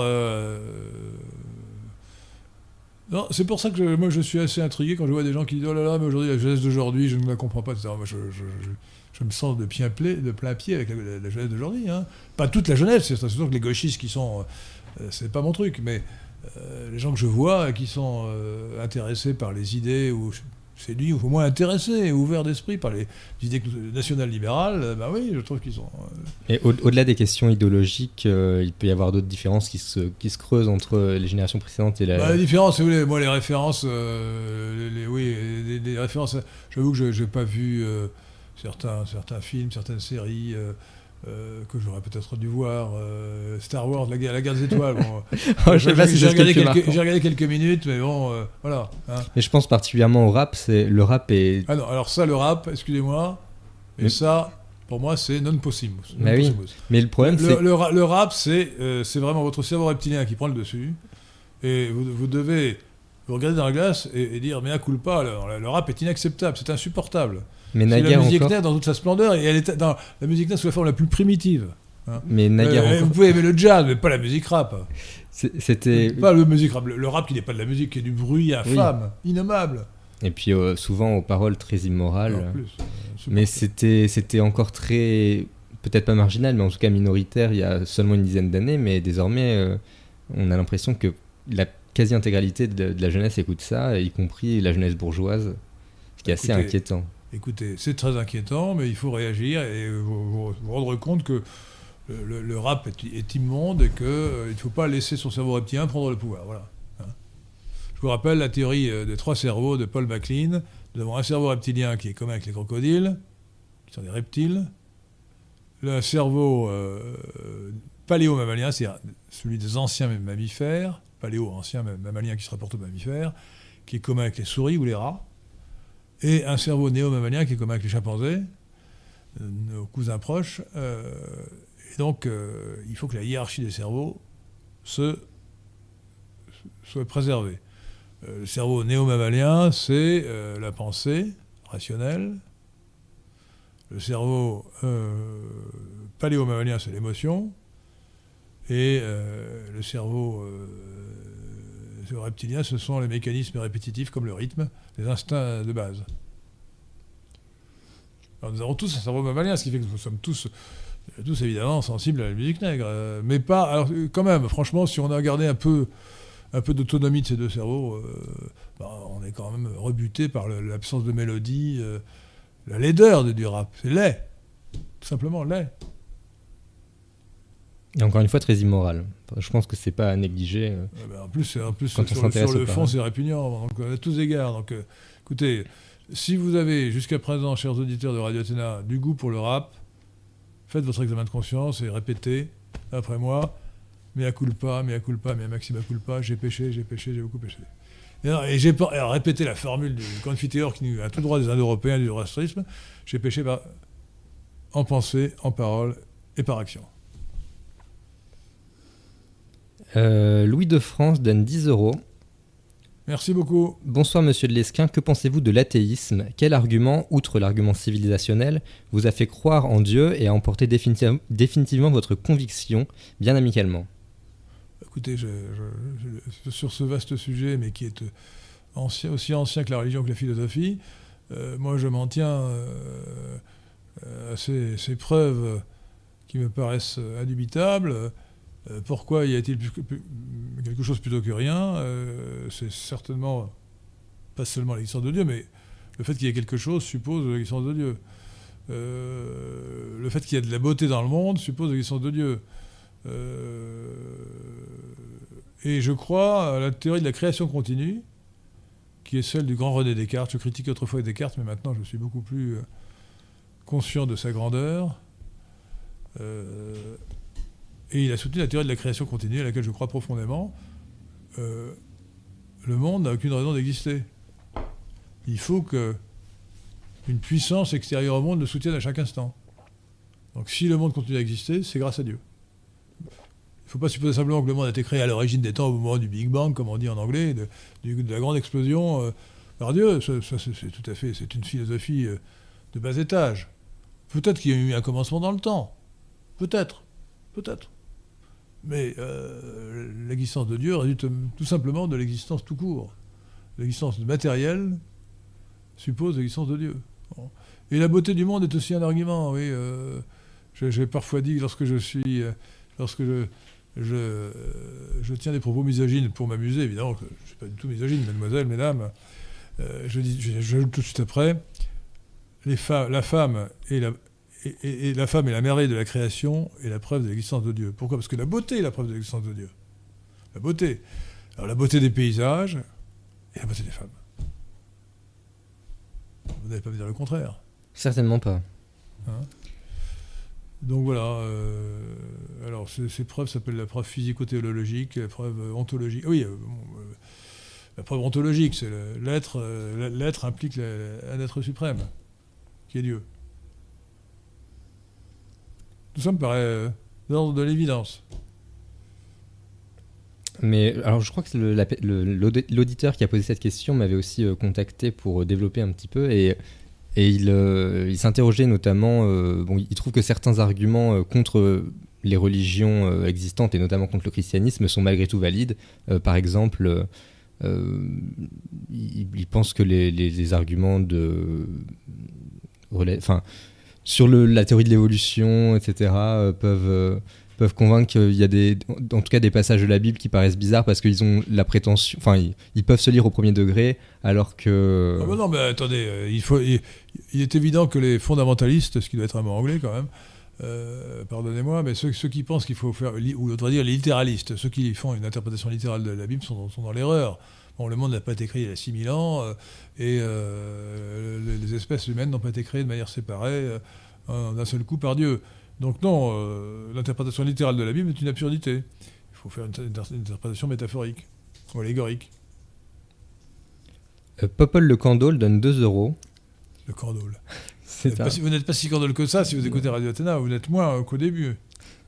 Il vous demande ce que vous pensez de l'écrivain François Mauriac. Bah écoutez, euh, c'est un bon écrivain, euh, euh, peu, peu attirant. Hein. J'ai assez peu d'attirance pour François Mauriac, qui ne mettait pas ses, grandes gesticulations religieuses en accord avec sa vie privée, puisqu'il était, homosexuel. Hein, C'était scandale plus strict, mais je veux dire, il fait des grandes déclarations et je ne trouve pas que ce soit un grand écrivain. C'est un bon écrivain, incontestablement. Et puis j'aime pas cette pensée racornie qu'il avait. Euh, je fais, ça fait très longtemps que je n'ai pas lu Mauriac, mais les souvenirs que j'en ai, c'est celui d'un auteur qui, avait une pensée racornie, mais un auteur euh, de, talent, élégant, subtil, mais de second ordre et, peu attirant. Voilà. Donc je n'ai pas une grande estime pour François Mauriac. Que je ne mets pas très bas, c'est quand même un bon écrivain, hein, attention. Détroyer donne 2 euros. Euh, vous parliez du rap, il vous demande ce qu'il en est du rock. Bah, le rock, c'est musicalement très supérieur au rap. Hein. Le rock, c'est quand même de la musique, mais c'est de la musique nègre dans toute sa splendeur. non, non, parce que la musique nègre, dans toute sa, splendeur, en vérité, c'est le jazz, qui, qui c'est de la grande musique. n'est pas, le jazz ne vaut pas la musique classique occidentale, mais c'est quand même de la grande musique. on ne répétera jamais assez qu'il faut être sourd pour ne pas sentir la beauté du jazz. Bon. Mais euh, rock'n'roll, c'est comme le jazz. C'est marqué par le rythme. Alors, le rock'n'roll, c'est niveau du dessous. Et c'est une musique obscène de part en part. Je rappelle que jazz veut dire, en argot noir américain, sperme. Et quant à le rock'n'roll, en argot noir américain, ça veut dire baise et jouis. Et euh, ça a été une formule qui a été inventée par un, comment dit-on, un animateur musical, un, DJ euh, dans les années 1950 pour vendre du rhythm and blues aux blancs, qui, qui considéraient que le rhythm and blues c'était de la musique noire et donc il n'en voulait pas. Donc il a, rebaptisé le rhythm and blues pour leur vendre le même produit. Et il a choisi rock and roll, qui expression qu'il a tirée d'une chanson obscène d'un euh, chanteur de rhythm and blues. Il faudrait mieux dire Rhythm and Blues. Hein. Euh, bon, voilà. Donc le rock and roll, le rock and roll, c'est le. Alors, en plus, je confesse que la seule danse que j'ai appris à danser, c'était le rock and roll, et j'en ai honte. Euh, voilà. Remarquez, je danse comme un pied. Enfin, me dirait que danser comme un pied, c'est une mauvaise expression. euh, demande si les étrangers sont boutés hors du pays, la démographie du pays chutera probablement. Est-ce une mauvaise chose que de se retrouver à 10 millions d'habitants et de laisser tomber les retraites? C'est une remarque de cosmopolite, ça. C'est un sophisme lysankiste. Il ne s'agit pas de tomber à 10 millions d'habitants. Il s'agit de. Alors, ce qui est vrai, c'est que l'expulsion, non pas des étrangers, mais des immigrés inassimilables inassimilés, pas de tous les étrangers, tous ceux qui peuvent être assimilés, moi, je, garderai les Portugais qui me paraissent très assimilables. Hein, euh, voilà. Hein. Tout à l'heure, on m'interrogeait sur le Portugal. Hein, euh, je sais bien qu'il y a toutes sortes de blagues sur les Portugais, qui, les Portugais surtout, qui seraient, paraît-il, un peu trop poilus. Euh, mais ce sont, ce sont des blagues. Hein, euh. Et donc, euh, non, non, il faut une. D'ailleurs, le programme du PNL, hein, si je me trompe, Pierre de Tirant et Maurice Seclin me corrigeons, c'est x moins y égale moins 200 000 au lieu de x moins y égale plus 200 000. x, c'est le nombre des entrées, x, y, le nombre des sorties. Donc actuellement, les entrées l'emportent sur les sorties, les entrées de personnes l'emporte sur les sorties de 200 000, il faudrait que ce fût l'inverse. Avec cette politique-là, on arrivera à 2 millions de moins en 10 ans. C'est très raisonnable. C'est même un peu modéré. Oui, mais nous sommes modérés. Nous sommes de la vente modérée. Ça permet de, faciliter les évolutions. Et j'ajoute que, alors ça c'est un vaste sujet, c'est le sujet de la transition libérale, parce que la transition écologique est une sottise. En revanche, il faut réfléchir d'ores et déjà au mode de la transition libérale. C'est-à-dire comment faire pour qu'une société euh, qui est euh, droguée à l'assistance publique, on vient encore de voter euh, au titre du pouvoir d'achat des, des, des, aides en tout genre, puisse sortir de l'assistanat pour que les gens, en dehors de ceux qui ne peuvent pas, qui doivent être aidés par l'État, qui doivent être une petite minorité, soit vivent de leur travail ou de leur épargne ou de l'héritage qu'ils viennent, qui vient de leurs parents. Comment faire? Bon. Euh, bah, une des, un des moyens de le faire, c'est de faire partir des immigrés, ce qui provoquera un relèvement des salaires les plus bas. Ce n'est pas l'augmentation du SMIC qui est une mesure artificielle et anti-économique, c'est le départ des immigrés. Des immigrés. Ça me plaît bien davantage. Eh oui. Euh, Robespierre demande quel est votre avis sur l'édit de Caracalla qui accorde la citoyenneté romaine à tous les hommes libres de l'Empire romain indépendamment de leurs origines, un parallèle avec la France d'aujourd'hui Évidemment. Très bonne question, sauf que votre mm. nom, que vous avez choisi me rebute. Robespierre était un horrible bonhomme, euh, un criminel. Euh, et donc, l'édit de Caracalla, alors je ne sais plus en quelle, année c'était, 200 et quelques? 212, non? Ouais, 212, je crois. Ouais. Euh, de l'empereur romain Caracalla est une horreur absolue, puisque euh, il a achevé la transformation de la cité en empire. Euh, et l'empire, l'empire est une institution qui va la main dans la main avec une idéologie qui s'appelle le cosmopolitisme. Cosmopolitisme qui remonte, chers auditeurs du radio d'Athéna, j'espère que vous le savez, à Diogène le Cynique, Athènes, moins 350. Et qui s'est ensuite développé en changeant de nom et en devenant le stoïcisme. Le stoïcisme, est un clone du, cynisme. Et donc, euh, euh, aujourd'hui, nous sommes euh, tout à fait dans un régime cosmopolite. Lisez le livre de Pierre Millos, que j'ai déjà cité. le livre s'appelle Le cosmopolitisme, voilà l'ennemi. Et il montre comment on a évolué dans ce domaine de manière absolument incroyable sur le plan de la, loi, hein, pour effacer tout ce qui était le privilège, qui doit être le privilège du national ou du citoyen. Donc, et puis notamment en, donnant à tour de bras la, nationalité française. Notamment parce qu'il n'est pas le droit du sol, encore une preuve de l'ignorance des hommes politiques qui nous racontent qu'ils veulent abolir le droit du sol alors qu'il a été aboli en 1803, mais euh, qui est l'acquisition automatique à 18 ans ou à 16 ans euh, de la, nationalité française par quelqu'un qui est né en France. Je rappelle que, sauf exception, dans le droit actuel, un enfant né en France de deux parents étrangers est étranger, il n'est pas français, mais il va, le devenir automatiquement à 18 ans si on n'a pas fait partir d'ici là. S'il n'est pas parti tout seul d'ici là. Euh, Simé vous demande, ou vous demande si euh, Hitler euh, projetait d'opérer un grand remplacement dans les territoires conquis à l'Est. Hitler avait prévu de. La politique d'Hitler, c'était effectivement de, d'augmenter le Lebensraum, l'espace vital, et donc de peupler d'Allemands euh, ce qu'il avait conquis à l'Est. Mais euh, il n'avait certainement pas l'ambition de mettre des Allemands dans l'immense, euh, dans l'immense Russie. Hein, donc non. Le grand remplacement aurait été opéré dans une partie de la Pologne, c'est tout. Mais le grand remplacement a eu lieu en sens inverse en 1945. Car on parle toujours des crimes commis par les Allemands, mais enfin le crime commis par les Alliés, et notamment les Polonais soviétiques, mais avec l'accord des Américains, Potsdam, l'accord de Potsdam, qui ont redéfini les frontières de la Pologne, qui sont, et, qui sont traduits par l'expulsion de millions, de 10 millions d'Allemands sur des terres allemandes depuis mille ans, en Silésie notamment, et aussi bien sûr dans les Sudètes, en, Tchécoslovaquie. C'était un crime monstrueux. C'est pas seulement l'expulsion. Ce nettoyage ethnique a été un crime monstrueux dont on ne parle pas. Je pense que la, majorité des Français n'en ont jamais entendu parler. Regardez l'évolution des frontières de la, Pologne, à travers les âges, vous serez sidéré. Sidéré. La, Pologne a dû abandonner toute sa partie orientale à l'Union soviétique, Biélorussie, euh, Russie, et euh, les Polonais ont été chassés et ils sont venus s'installer à la place des Allemands en Silésie. J'ai une question plus générale sur les, les épurations ethniques. Je préfère l'expression nettoyage ethnique. Les nettoyages ethniques. Quelle expression euh, euh, qui a été employé, je crois, à l'origine par les Yougoslavie. Hein. Nettoyage ethnique. Le monde était jadis composé de nombreux empires et euh, les ethnies étaient souvent plus ou moins mélangées, plus ou moins marginalement à l'intérieur de ces empires. Et quand ces empires se sont disloqués et que des nations sont apparues partout, euh, inévitablement, il y avait des territoires où se côtoyaient plusieurs ethnies.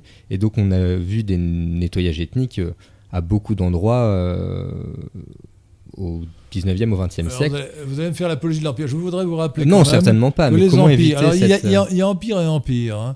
Je crois que le premier Empire, euh, qui a été créé par Cyrus le Grand en moins 550, lorsqu'il s'est emparé de la Médie, peu avant de s'emparer de Babylone en moins 539, et de, et de Lyonie en moins 546, euh, le premier Empire euh, n'a pas fait de nettoyage ethnique.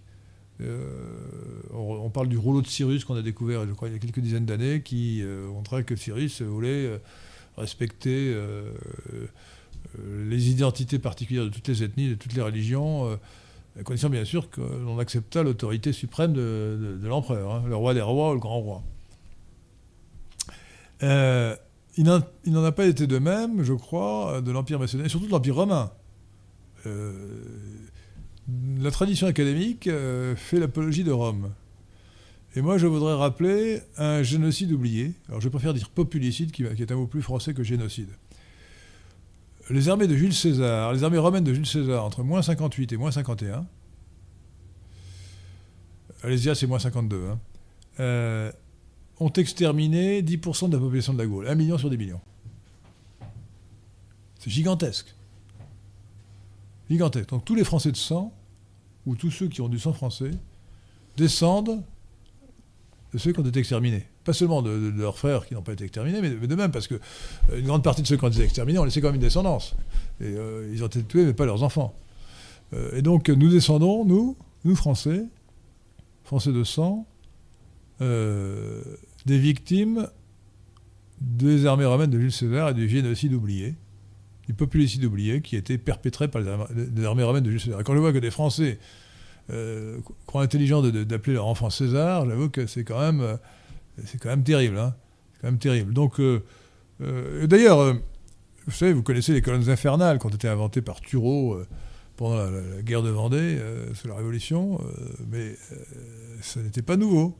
César a utilisé le système des colonnes infernales pendant la guerre des Gaules. Il massacrait hommes, femmes, enfants. Il s'est vanté lui-même dans son livre sur la guerre des Gaules, ou dans ses commentaires sur la guerre des Gaules, le titre est plus précis, euh, d'avoir, euh, après la prise d'une ville de 40 000 habitants, averti tout le monde, hommes, femmes, enfants. Il s'en vante lui-même. Donc le chiffre d'un million qui a été euh, énoncé par des auteurs romains est accepté par les historiens les plus sérieux. Donc c'est... alors écoutez, 10 millions d'habitants, 1 million de morts, 10%. Aujourd'hui, nous avons 60 millions d'habitants. C'est l'équivalent de 6 millions. Je dis ça au hasard, hein, 6 millions. Voilà. Jules César, c'est l'équivalent de 6 millions aujourd'hui. Un génocide de 6 millions. C'est beaucoup. Donc Jules César me paraît, me paraît pas meilleur que Hitler. Hein, hein? euh, donc, euh, alors donc les, et alors avant, d'ailleurs, je parle de la, Gaule parce qu'évidemment la, Gaule nous concerne au premier chef, mais euh, été la même chose en, Grèce. Hein. Euh, les Romains ont exterminé les Grecs. C'est d'ailleurs curieux parce qu'ils avaient la plus grande admiration pour la culture grecque. Il y avait un grand emplacement provoqué par l'extermination des Grecs. C'est pour ça que c'est l'un des. Il y a eu plusieurs remplacements, grands remplacements successifs dans la Grèce actuelle. C'est pour ça que Papadopoulos n'a pas grand-chose à voir avec Périclès. Hein. Et donc, quand cet imbécile de Giscard, qui pourtant était très intelligent, je dis cet imbécile, façon de parler, il était très intelligent. Euh, Giscard d'Estaing a dit à propos de la candidature de la Grèce, on ne peut pas refuser à Platon d'entrer dans l'Union européenne. Enfin, à l'époque, la communauté européenne. Bah, c'était absurde. La Grèce d'aujourd'hui n'a rien à voir. Enfin, n'a rien à voir. N'a pas grand-chose à voir avec la Grèce de l'Antiquité. Donc, euh, les empires ne sont pas forcément euh, moins meurtriers que, que, les ah non, c'est pas ce que je dis. Euh, les Alors, c'est vrai que le nationalisme peut aboutir à la guerre, mais, mais les guerres peuvent avoir beaucoup d'autres raisons. Et, puis d'ailleurs, sous l'Empire romain, la guerre n'a pas cessé d'avoir lieu. Donc. Puis je reformuler, reformuler ma question. je voudrais plutôt savoir, quand on part d'une situation où les ethnies sont mélangées et qu'on souhaite prendre son destin national en main et constituer une nation, une nation unie et homogène, comment faire pour éviter de, passer par le... Des échanges de population. La façon, le nettoyage ethnique peut se faire pacifiquement, comme ça a eu lieu d'ailleurs en partie, en partie seulement, parce qu'il y a aussi beaucoup d'extermination entre la Turquie et la Grèce mm. en 1922-23, ils ont fait des échanges de population. Pour éviter euh, que la population soit, trop composite, ce qui aboutit à la guerre civile, le mieux, c'est dans ces cas-là de, mettre un terme à, cette, euh, diversité trop grande. La diversité, ce n'est pas la panacée. La diversité, c'est la guerre. Hein. les gens disent la nationalisme, c'est la guerre. Non, c'est la diversité qui est la guerre. Hein. Regardez d'ailleurs euh, ce que ça aboutit en Yougoslavie. Donc, euh, donc non, le nationalisme peut aboutir à la guerre, mais un nationalisme bien tempéré, euh, non. Jean-Henri Nenner donne 10 euros. Merci beaucoup. Édouard donne 5 euros. Merci beaucoup. Il demande quelles sont les mesures à prendre dès maintenant pour éviter la crise économique qui doit supposément arriver en 2023 à cause de l'inflation. Malheureusement, les bêtises qui ont été faites ne sont pas réparables. Euh, cela fait 10 ans que la, la Banque monétaire, euh, la Banque centrale monétaire euh, européenne, la BCE, pratique une politique délirante euh, de planche à billets. Délirante, qui est due à Mario Draghi en particulier. et bien elle aboutit, elle aboutit à l'inflation. Dans un premier temps, d'ailleurs, cette inflation a été, on a trouvé ça très bien, c'était l'inflation des actifs. Alors quand l'inflation se traduit par l'augmentation des prix des actions ou euh, des immeubles, les propriétaires d'actions ou d'immeubles sont très contents. Alors que c'est de l'inflation. Quand ça, Et alors là, on est rentré au stade suivant où euh, ce sont les biens de consommation qui commencent euh, augmenter, les prix des biens de consommation. Et de ce fait, les prix des actifs diminuent et les encaisses désirables pour les agents économiques se réduisent. Elles dépendent de des revenus, mais aussi de, la fortune. Donc nous sommes bien partis pour avoir beaucoup d'inflation. Et la seule manière d'en sortir, c'est ce qu'a fait Volcker aux États-Unis en 1979. Paul Volcker, le, gouverneur de, la Banque centrale américaine à l'époque, ou le président de Federal, Reserve System, du système fédéral de réserve, euh, bah, c'est de relever les taux d'intérêt, il les a montés jusqu'à 18%, pour casser l'inflation. ça se traduit nécessairement par une, récession. Donc la récession est fatale. Euh, il faut, euh, mais bien sûr, ce qu'il faudrait faire, nous Français, on ne le fera pas, mais c'est ce qu'il faudrait. Ce qu'il faudrait faire. L'idéal n'est pas possible. Sortir de l'euro tout de suite. Tout de suite. Engager la réimmigration tout de suite pour alléger le coût de l'immigration. Éliminer le gaspillage dû à l'immigration. Supprimer l'aide médicale d'État, supprimer les allocations familiales pour les immigrés, et ainsi de suite. Mais il y a beaucoup de choses à faire, très simples, immédiatement, qui pourraient, qui pourraient assainir les finances publiques et commencer à rétablir l'équilibre et à augmenter la compétitivité de l'économie. Euh, Antoine Fouquier-Tinville demande. Décidément, après Robespierre, nous Fouquier-Tinville. euh, quel bilan tirez-vous de la présidence française à l'Union européenne? Nul de chez nul, égal, 0 plus 0 égale 0, quoi, non, elle ne servi à rien. Sauf, euh, euh, sauf aggraver les choses dans l'affaire ukrainienne. L'Europe a été particulièrement lamentable dans cette affaire. Donc on peut dire que Macron, euh, étant président de l'Union européenne, a une lourde responsabilité dans les, sottises et les erreurs tragiques qui ont été commises par les, Européens. Les sanctions prises contre la Russie étaient des sanctions prises contre nous-mêmes. C'est une aberration totale. Euh, coquillage dit bonsoir. Pensez-vous que vous êtes plus à droite aujourd'hui qu'à l'époque de la création du CDH Y a-t-il des sujets sur lesquels votre opinion a évolué? Je ne dirais pas que mon opinion n'a pas évolué, euh, mais je dirais que c'est plutôt approfondi que sur les principes, euh, n'a pas changé. N'a pas changé. Euh, lorsqu'on découvre la vérité, on dire, les jugements de, valeur n'ont pas changé. C'est-à-dire que j'ai toujours été attaché, c'est ce qui fonde mon engagement, celui des gens du PNL, du PNL après ceux du CDH, c'est l'amour de la patrie, de la tradition, de la nation, de la civilisation occidentale le respect des traditions, et aussi la religion de la vérité. Et, donc, euh, ça implique évidemment le rejet de la gauche sous toutes ses formes.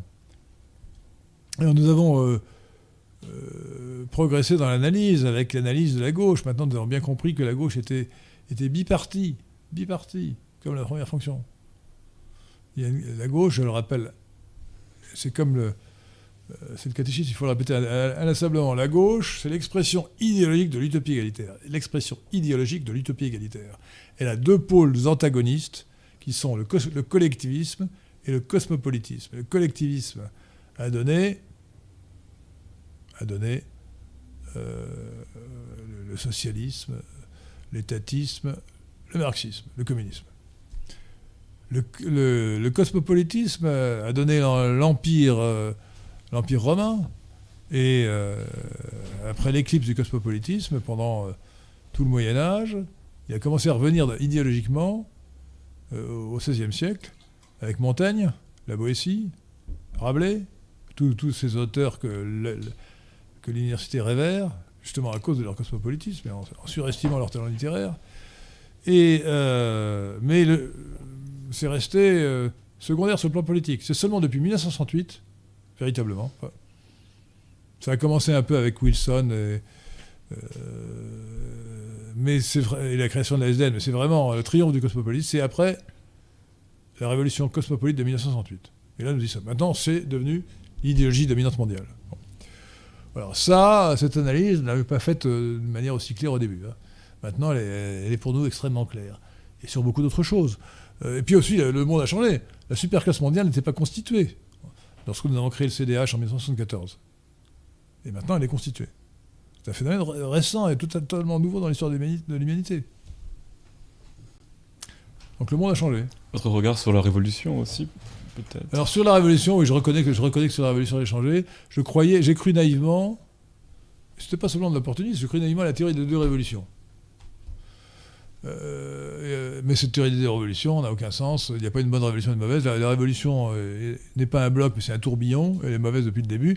Ce qui ne veut pas dire que dans ce tourbillon de, mauvaises choses, catastrophiques pour la France et pour l'humanité, il n'y a pas eu de bonnes choses. ici, il y a eu des bonnes choses. la déclaration de 1789 est essentiellement positive, mais elle, est positive dans la mesure où elle, rassemble des, choses qui étaient connues depuis longtemps, qui étaient acceptées depuis longtemps, mais elle les rassemble de manière formelle. Et elle proclame la souveraineté de la nation. Et puis, euh, euh, je rappelle quand même, ça c'est un point important, on doit à la Révolution euh, la victoire définitive, enfin définitive justement, la victoire, du roi, paradoxalement, contre les parlements de l'époque, c'est-à-dire les tribunaux, ce qu'ils appelaient l'état de justice, et qui, c'est après 68, 1968, qu'on a vu se former l'état de droit, qui est une, un sophisme. Tout état, est, un état de droit, donc ça n'a aucun sens, qui est en fait le gouvernement des juges. des juges au service de l'idéologie cosmopolite. donc, donc oui, je, me suis trompé lorsque j'ai fait la première édition de la politique du vivant en 1979, euh, en soutenant la théorie des deux révolutions, non, non, la révolution était mauvaise depuis le début. Kevin de Sévigné demande comment surnommer les gens au comportement grégaire sans âme. Pouvez-vous inventer un nouveau mot francisé inspiré du grec, du latin ou du sanskrit? Je sais pas, plutôt, j'emploierais plutôt un terme qui, vient, qui venir d'une langue africaine, non Les zombies? C'est du vaudou, non? Ah oui. C'est un terme du vaudou? Ce sont des zombies. C'est vrai, des zombies. Est-ce que vous voyez un meilleur terme que zombies? Les gens qui sont dépersonnalisés. Euh. Parfois, ils ont plus l'air de robots. Ouais. Ce qui vient du. Moi, j'aime bien, j'aime bien les zombies. C'est assez méprisant. C'est vrai. Ouais. Les zombies. Euh, Radicrone demande Les femmes vivent 6 ans de plus que les hommes en moyenne. Au nom de l'égalité réelle si chère aux féministes, faut-il retarder de 6 ans leur, de ans leur départ à la retraite et réduire cet écart en échange de l'accouchement d'enfants? Euh, Alors, je, suis parti de tout ce qui peut permettre de favoriser la naissance des enfants, condition que ce ne soit pas des enfants d'immigrés évidemment, euh, me paraît aller dans le bon sens. Donc on pourrait, oui euh, permettre à une femme qui a eu des enfants de, prendre sa retraite plus tôt euh, que si elle n'en a pas eu. Ça me paraît une, très bonne mesure. Hein. Une mesure en tout cas qui, mérite euh, réflexion et qui va dans le bon sens. Euh, mais je ne suis pas partisan de chercher l'égalité entre deux catégories, qui, les hommes et les femmes. c'est plutôt au niveau de l'individu qu'il faut, qu'il faut euh, faut faire les comparaisons et pas au niveau de, catégories comme les hommes et les femmes. Euh, et nous proposons le programme du PNL, c'est un système pour la retraite, c'est un régime de retraite analogue à celui de la Suède. Euh, c'est celui que propose le professeur Jacques Bichot. C'est un système qui ça revient à peu près à un régime par points, c'est-à-dire que on laisse les gens prendre leur retraite à l'âge qu'ils veulent, il n'y a plus d'âge de la retraite, comme 65 ans ou 62 ans. On, prend euh, alors on met, quand même des bornes, on prend, on prend sa retraite entre 60 et 70 ans, et euh, le montant de la retraite qu'on va toucher après avoir pris sa retraite est fonction d'une part de la masse des cotisations qu'on a versées, qui sont capitalisées dans un compte virtuel, et d'autre part de son espérance de vie en fonction de l'âge à laquelle on le prend.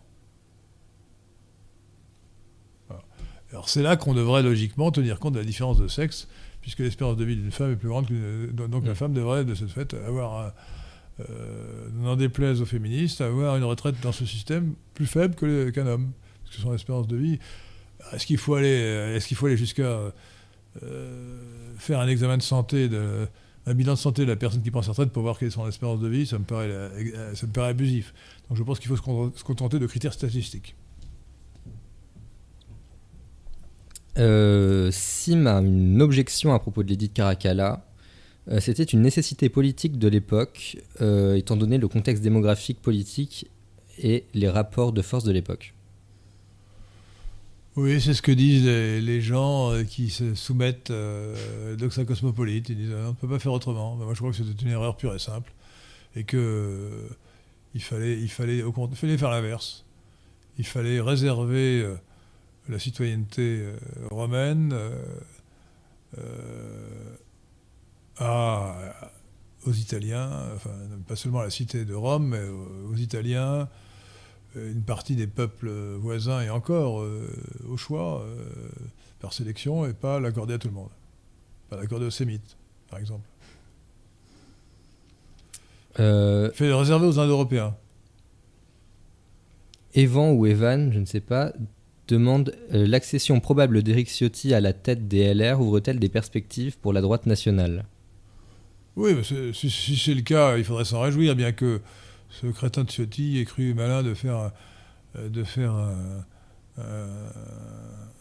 comment dire, une déclaration larmoyante sur le Valdiv. Il aurait pu s'abstenir. Hein, euh, il en a rajouté. Bon, il n'est pas, il pas parfait, hein, loin de là. Sinon, d'ailleurs, il ne serait, serait, pas au l'air. Hein. Mais c'est un progrès. c'est un progrès. Euh, Olivier Marlex, déjà très bien. Je veux dire, le, président du groupe LR, euh, à l'Assemblée nationale est quelqu'un de qualité. Hein. C'est l'aile droite de LR. Et tout ce qui pourra faire euh, basculer LR vers la droite est, positif. Hein. je crois. Louis Dubois demande Les Français juifs d'Alsace et du Comtat venessin sont-ils des Français de sang? Non, euh, non, d'après la définition que nous avons posée du Français de sang, que je rappelle. On peut définir le Français de sang comme suit. Un Français de sang, est un Français de nationalité dont la majorité des ancêtres en l'an 1000 étaient des sujets chrétiens du Royaume de France ou des provinces voisines rattachées par la suite à la France et qui en font encore partie. Fin de la définition. Donc euh, ces, personnes n'étaient pas chrétiennes, donc euh, même s'ils avaient des ancêtres de l'an 1000 qui étaient, euh, qui étaient dans le Royaume de France, ce n'étaient pas des sujets chrétiens, c'était des sujets juifs. Euh, Yannick Thomas dit. Alors, en revanche, ça peut, être des Français d'adoption, hein, euh, des, des parfaitement assimilés. Hein. Comme, euh, mon ami François-Georges Dreyfus, que je ne citerai jamais assez, parce que lui, c'est un bon exemple. Il était juif, parfaitement lui, il n'avait que des ancêtres juifs, juifs, de, juifs d'Alsace. Mais lui, il avait voulu s'assimiler. C'est lui qui disait d'ailleurs Sans Pétain, je serais mort. J'aurais été déporté. et il l'a dit publiquement. Hein pas seulement dans les conversations privées. Euh, et d'autre part, euh, ils s'étaient convertis. Donc je pense que pour l'assimilation, il est bon qu'un juif se convertisse. Au christianisme, bien sûr. Il y avait justement quelqu'un qui vous demandait d'expliciter la position euh, gaulo-pétainiste. C'est très simple, je ne l'ai pas inventé, c'est la théorie du, du glaive et du bouclier de, du colonel Rémy. Le colonel Rémy était un résistant qui s'était rallié à De Gaulle et qui a dit non, euh, euh, Pétain a, joué le rôle du bouclier, il a protégé les Français et la France.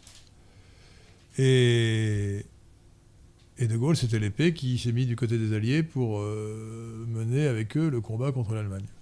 Donc en réalité, la France avait, un pied dans chaque camp, c'était la, meilleure répartition des tâches possible. Et encore une fois, les Français, y compris les Français juifs, ont été protégés par, par le régime de Vichy et le régime du maréchal Pétain.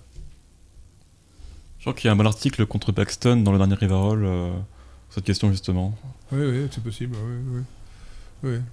Paxton est un, est un faussaire de la science. Que, que, François-Georges Dreyfus, qui avait écrit sur, sur, sur Vichy, euh, avait dénoncé.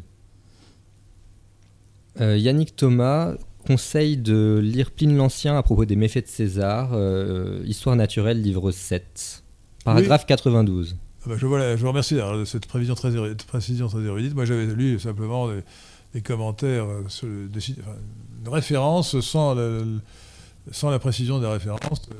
Les auteurs euh, qui ont. Euh, sont, plusieurs auteurs. Hein. Ah bah, César lui-même a bien expliqué tout le mal qu'il faisait aux Gaulois et il s'en est vanté. Mais plusieurs auteurs romains ont évalué à un million le nombre des morts du dû aux armées romaines. Donc nous sommes les héritiers de victimes du populicide oublié commis par Jules César. Voilà. J'ai prévu d'ailleurs, euh, euh, si vous me laissez une seconde, j'ai prévu d'ailleurs de faire, je, ferai ça l'année prochaine, de faire un, article du Chronie, euh, ah en supposant que Vercingétorix a gagné à Alésia, pour expliquer comment tout aurait été mieux. Il vous reste 4 minutes. Eh bien, écoutez, une question encore, et puis ensuite je vous remercierai tous.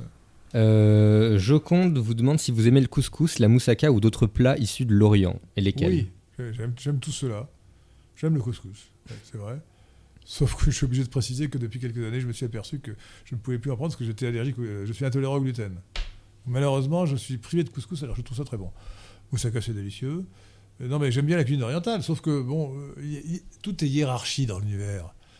Les, cuisines orientales sont souvent très bonnes, la cuisine libanaise non, parce que le couscous, c'est quand même une cuisine euh, disons, troisième niveau. hein. Euh, la cuisine libanaise est à un niveau supérieur. Euh, pour moi, après la cuisine euh, française et la cuisine, euh, euh, la, cuisine euh, italienne, il n'y a pas grand-chose dans l'Occident. hein. Ben, L'Espagne, c'est nul. L'Angleterre, n'en parle pas. Le mot cuisine, le mot cuisine n'est pas anglais. L'Allemagne, c'est- vraiment, euh, c'est mieux que l'Angleterre. Mais bon, passons. La cuisine russe, c'est pas terrible. C'est pas l'Occident. Euh, ce n'est pas l'Occident. Et, et donc après, après les, deux cuisines d'Occident dont j'ai parlé, surtout la française et, loin derrière l'Italie, il y a la cuisine indienne. Et je mettrai la cuisine chinoise la cuisine japonaise très bas, très bas dans la, hiérarchie des cuisines. La cuisine orientale, euh, pour moi, peut être la bonne cuisine orientale est supérieure à la cuisine euh, chinoise ou la cuisine japonaise. hein. Voilà. Bon, écoutez, donc il me reste, je pense, à remercier, à moins que vous ayez vraiment une dernière question à laquelle je puisse répondre de manière très courte. Très courte, non. Euh, par oui ou par non. Euh, Aimez-vous le couscous? Oui, mais je- voilà. Euh, il me reste à vous remercier, Maurice Seclin, pour avoir posé toutes ces questions, euh, pour avoir participé à la discussion, d'ailleurs, avec vos propres questions. Merci, euh, Pierre de Tirmont, pour avoir ré- réalisé cette émission. Merci à tous, et notamment aux donateurs, aux chevaliers de. Aux gardiens de la La cité. cité. oui. Il y a plusieurs grades, je crois qu'il y a d'autres grades. Oui, ah, je sais plus, je regarde. Ah. Bon, enfin, vous avez le choix. Est-ce que c'est le sommet, gardien de la cité? Non, après, il y a- Ah. il y, a les bienfaiteurs et les mécènes, il n'y a pas de nom. Ah bon, euh, alors, gardien de la cité, bon, c'est déjà, c'est déjà un bon début, gardien de la cité, c'est déjà noble. Et, et donc, je vous donne rendez-vous dans 15 jours, donc ça va être, euh, ça va être le 8 août, je suppose, lundi 8 août à 19h. Euh, je ne sais pas encore ce que sera cette émission, si j'aurai un invité ou pas. À cause des vacances du mois d'août, ça sera peut-être difficile à moins de fonctionner par Skype. Et je serai ici. Moi, je pense que Pierre de Tirmont sera là. Oui, probablement. Et, et donc, euh, vive la France, vive la nation française, et continuons le combat. Merci.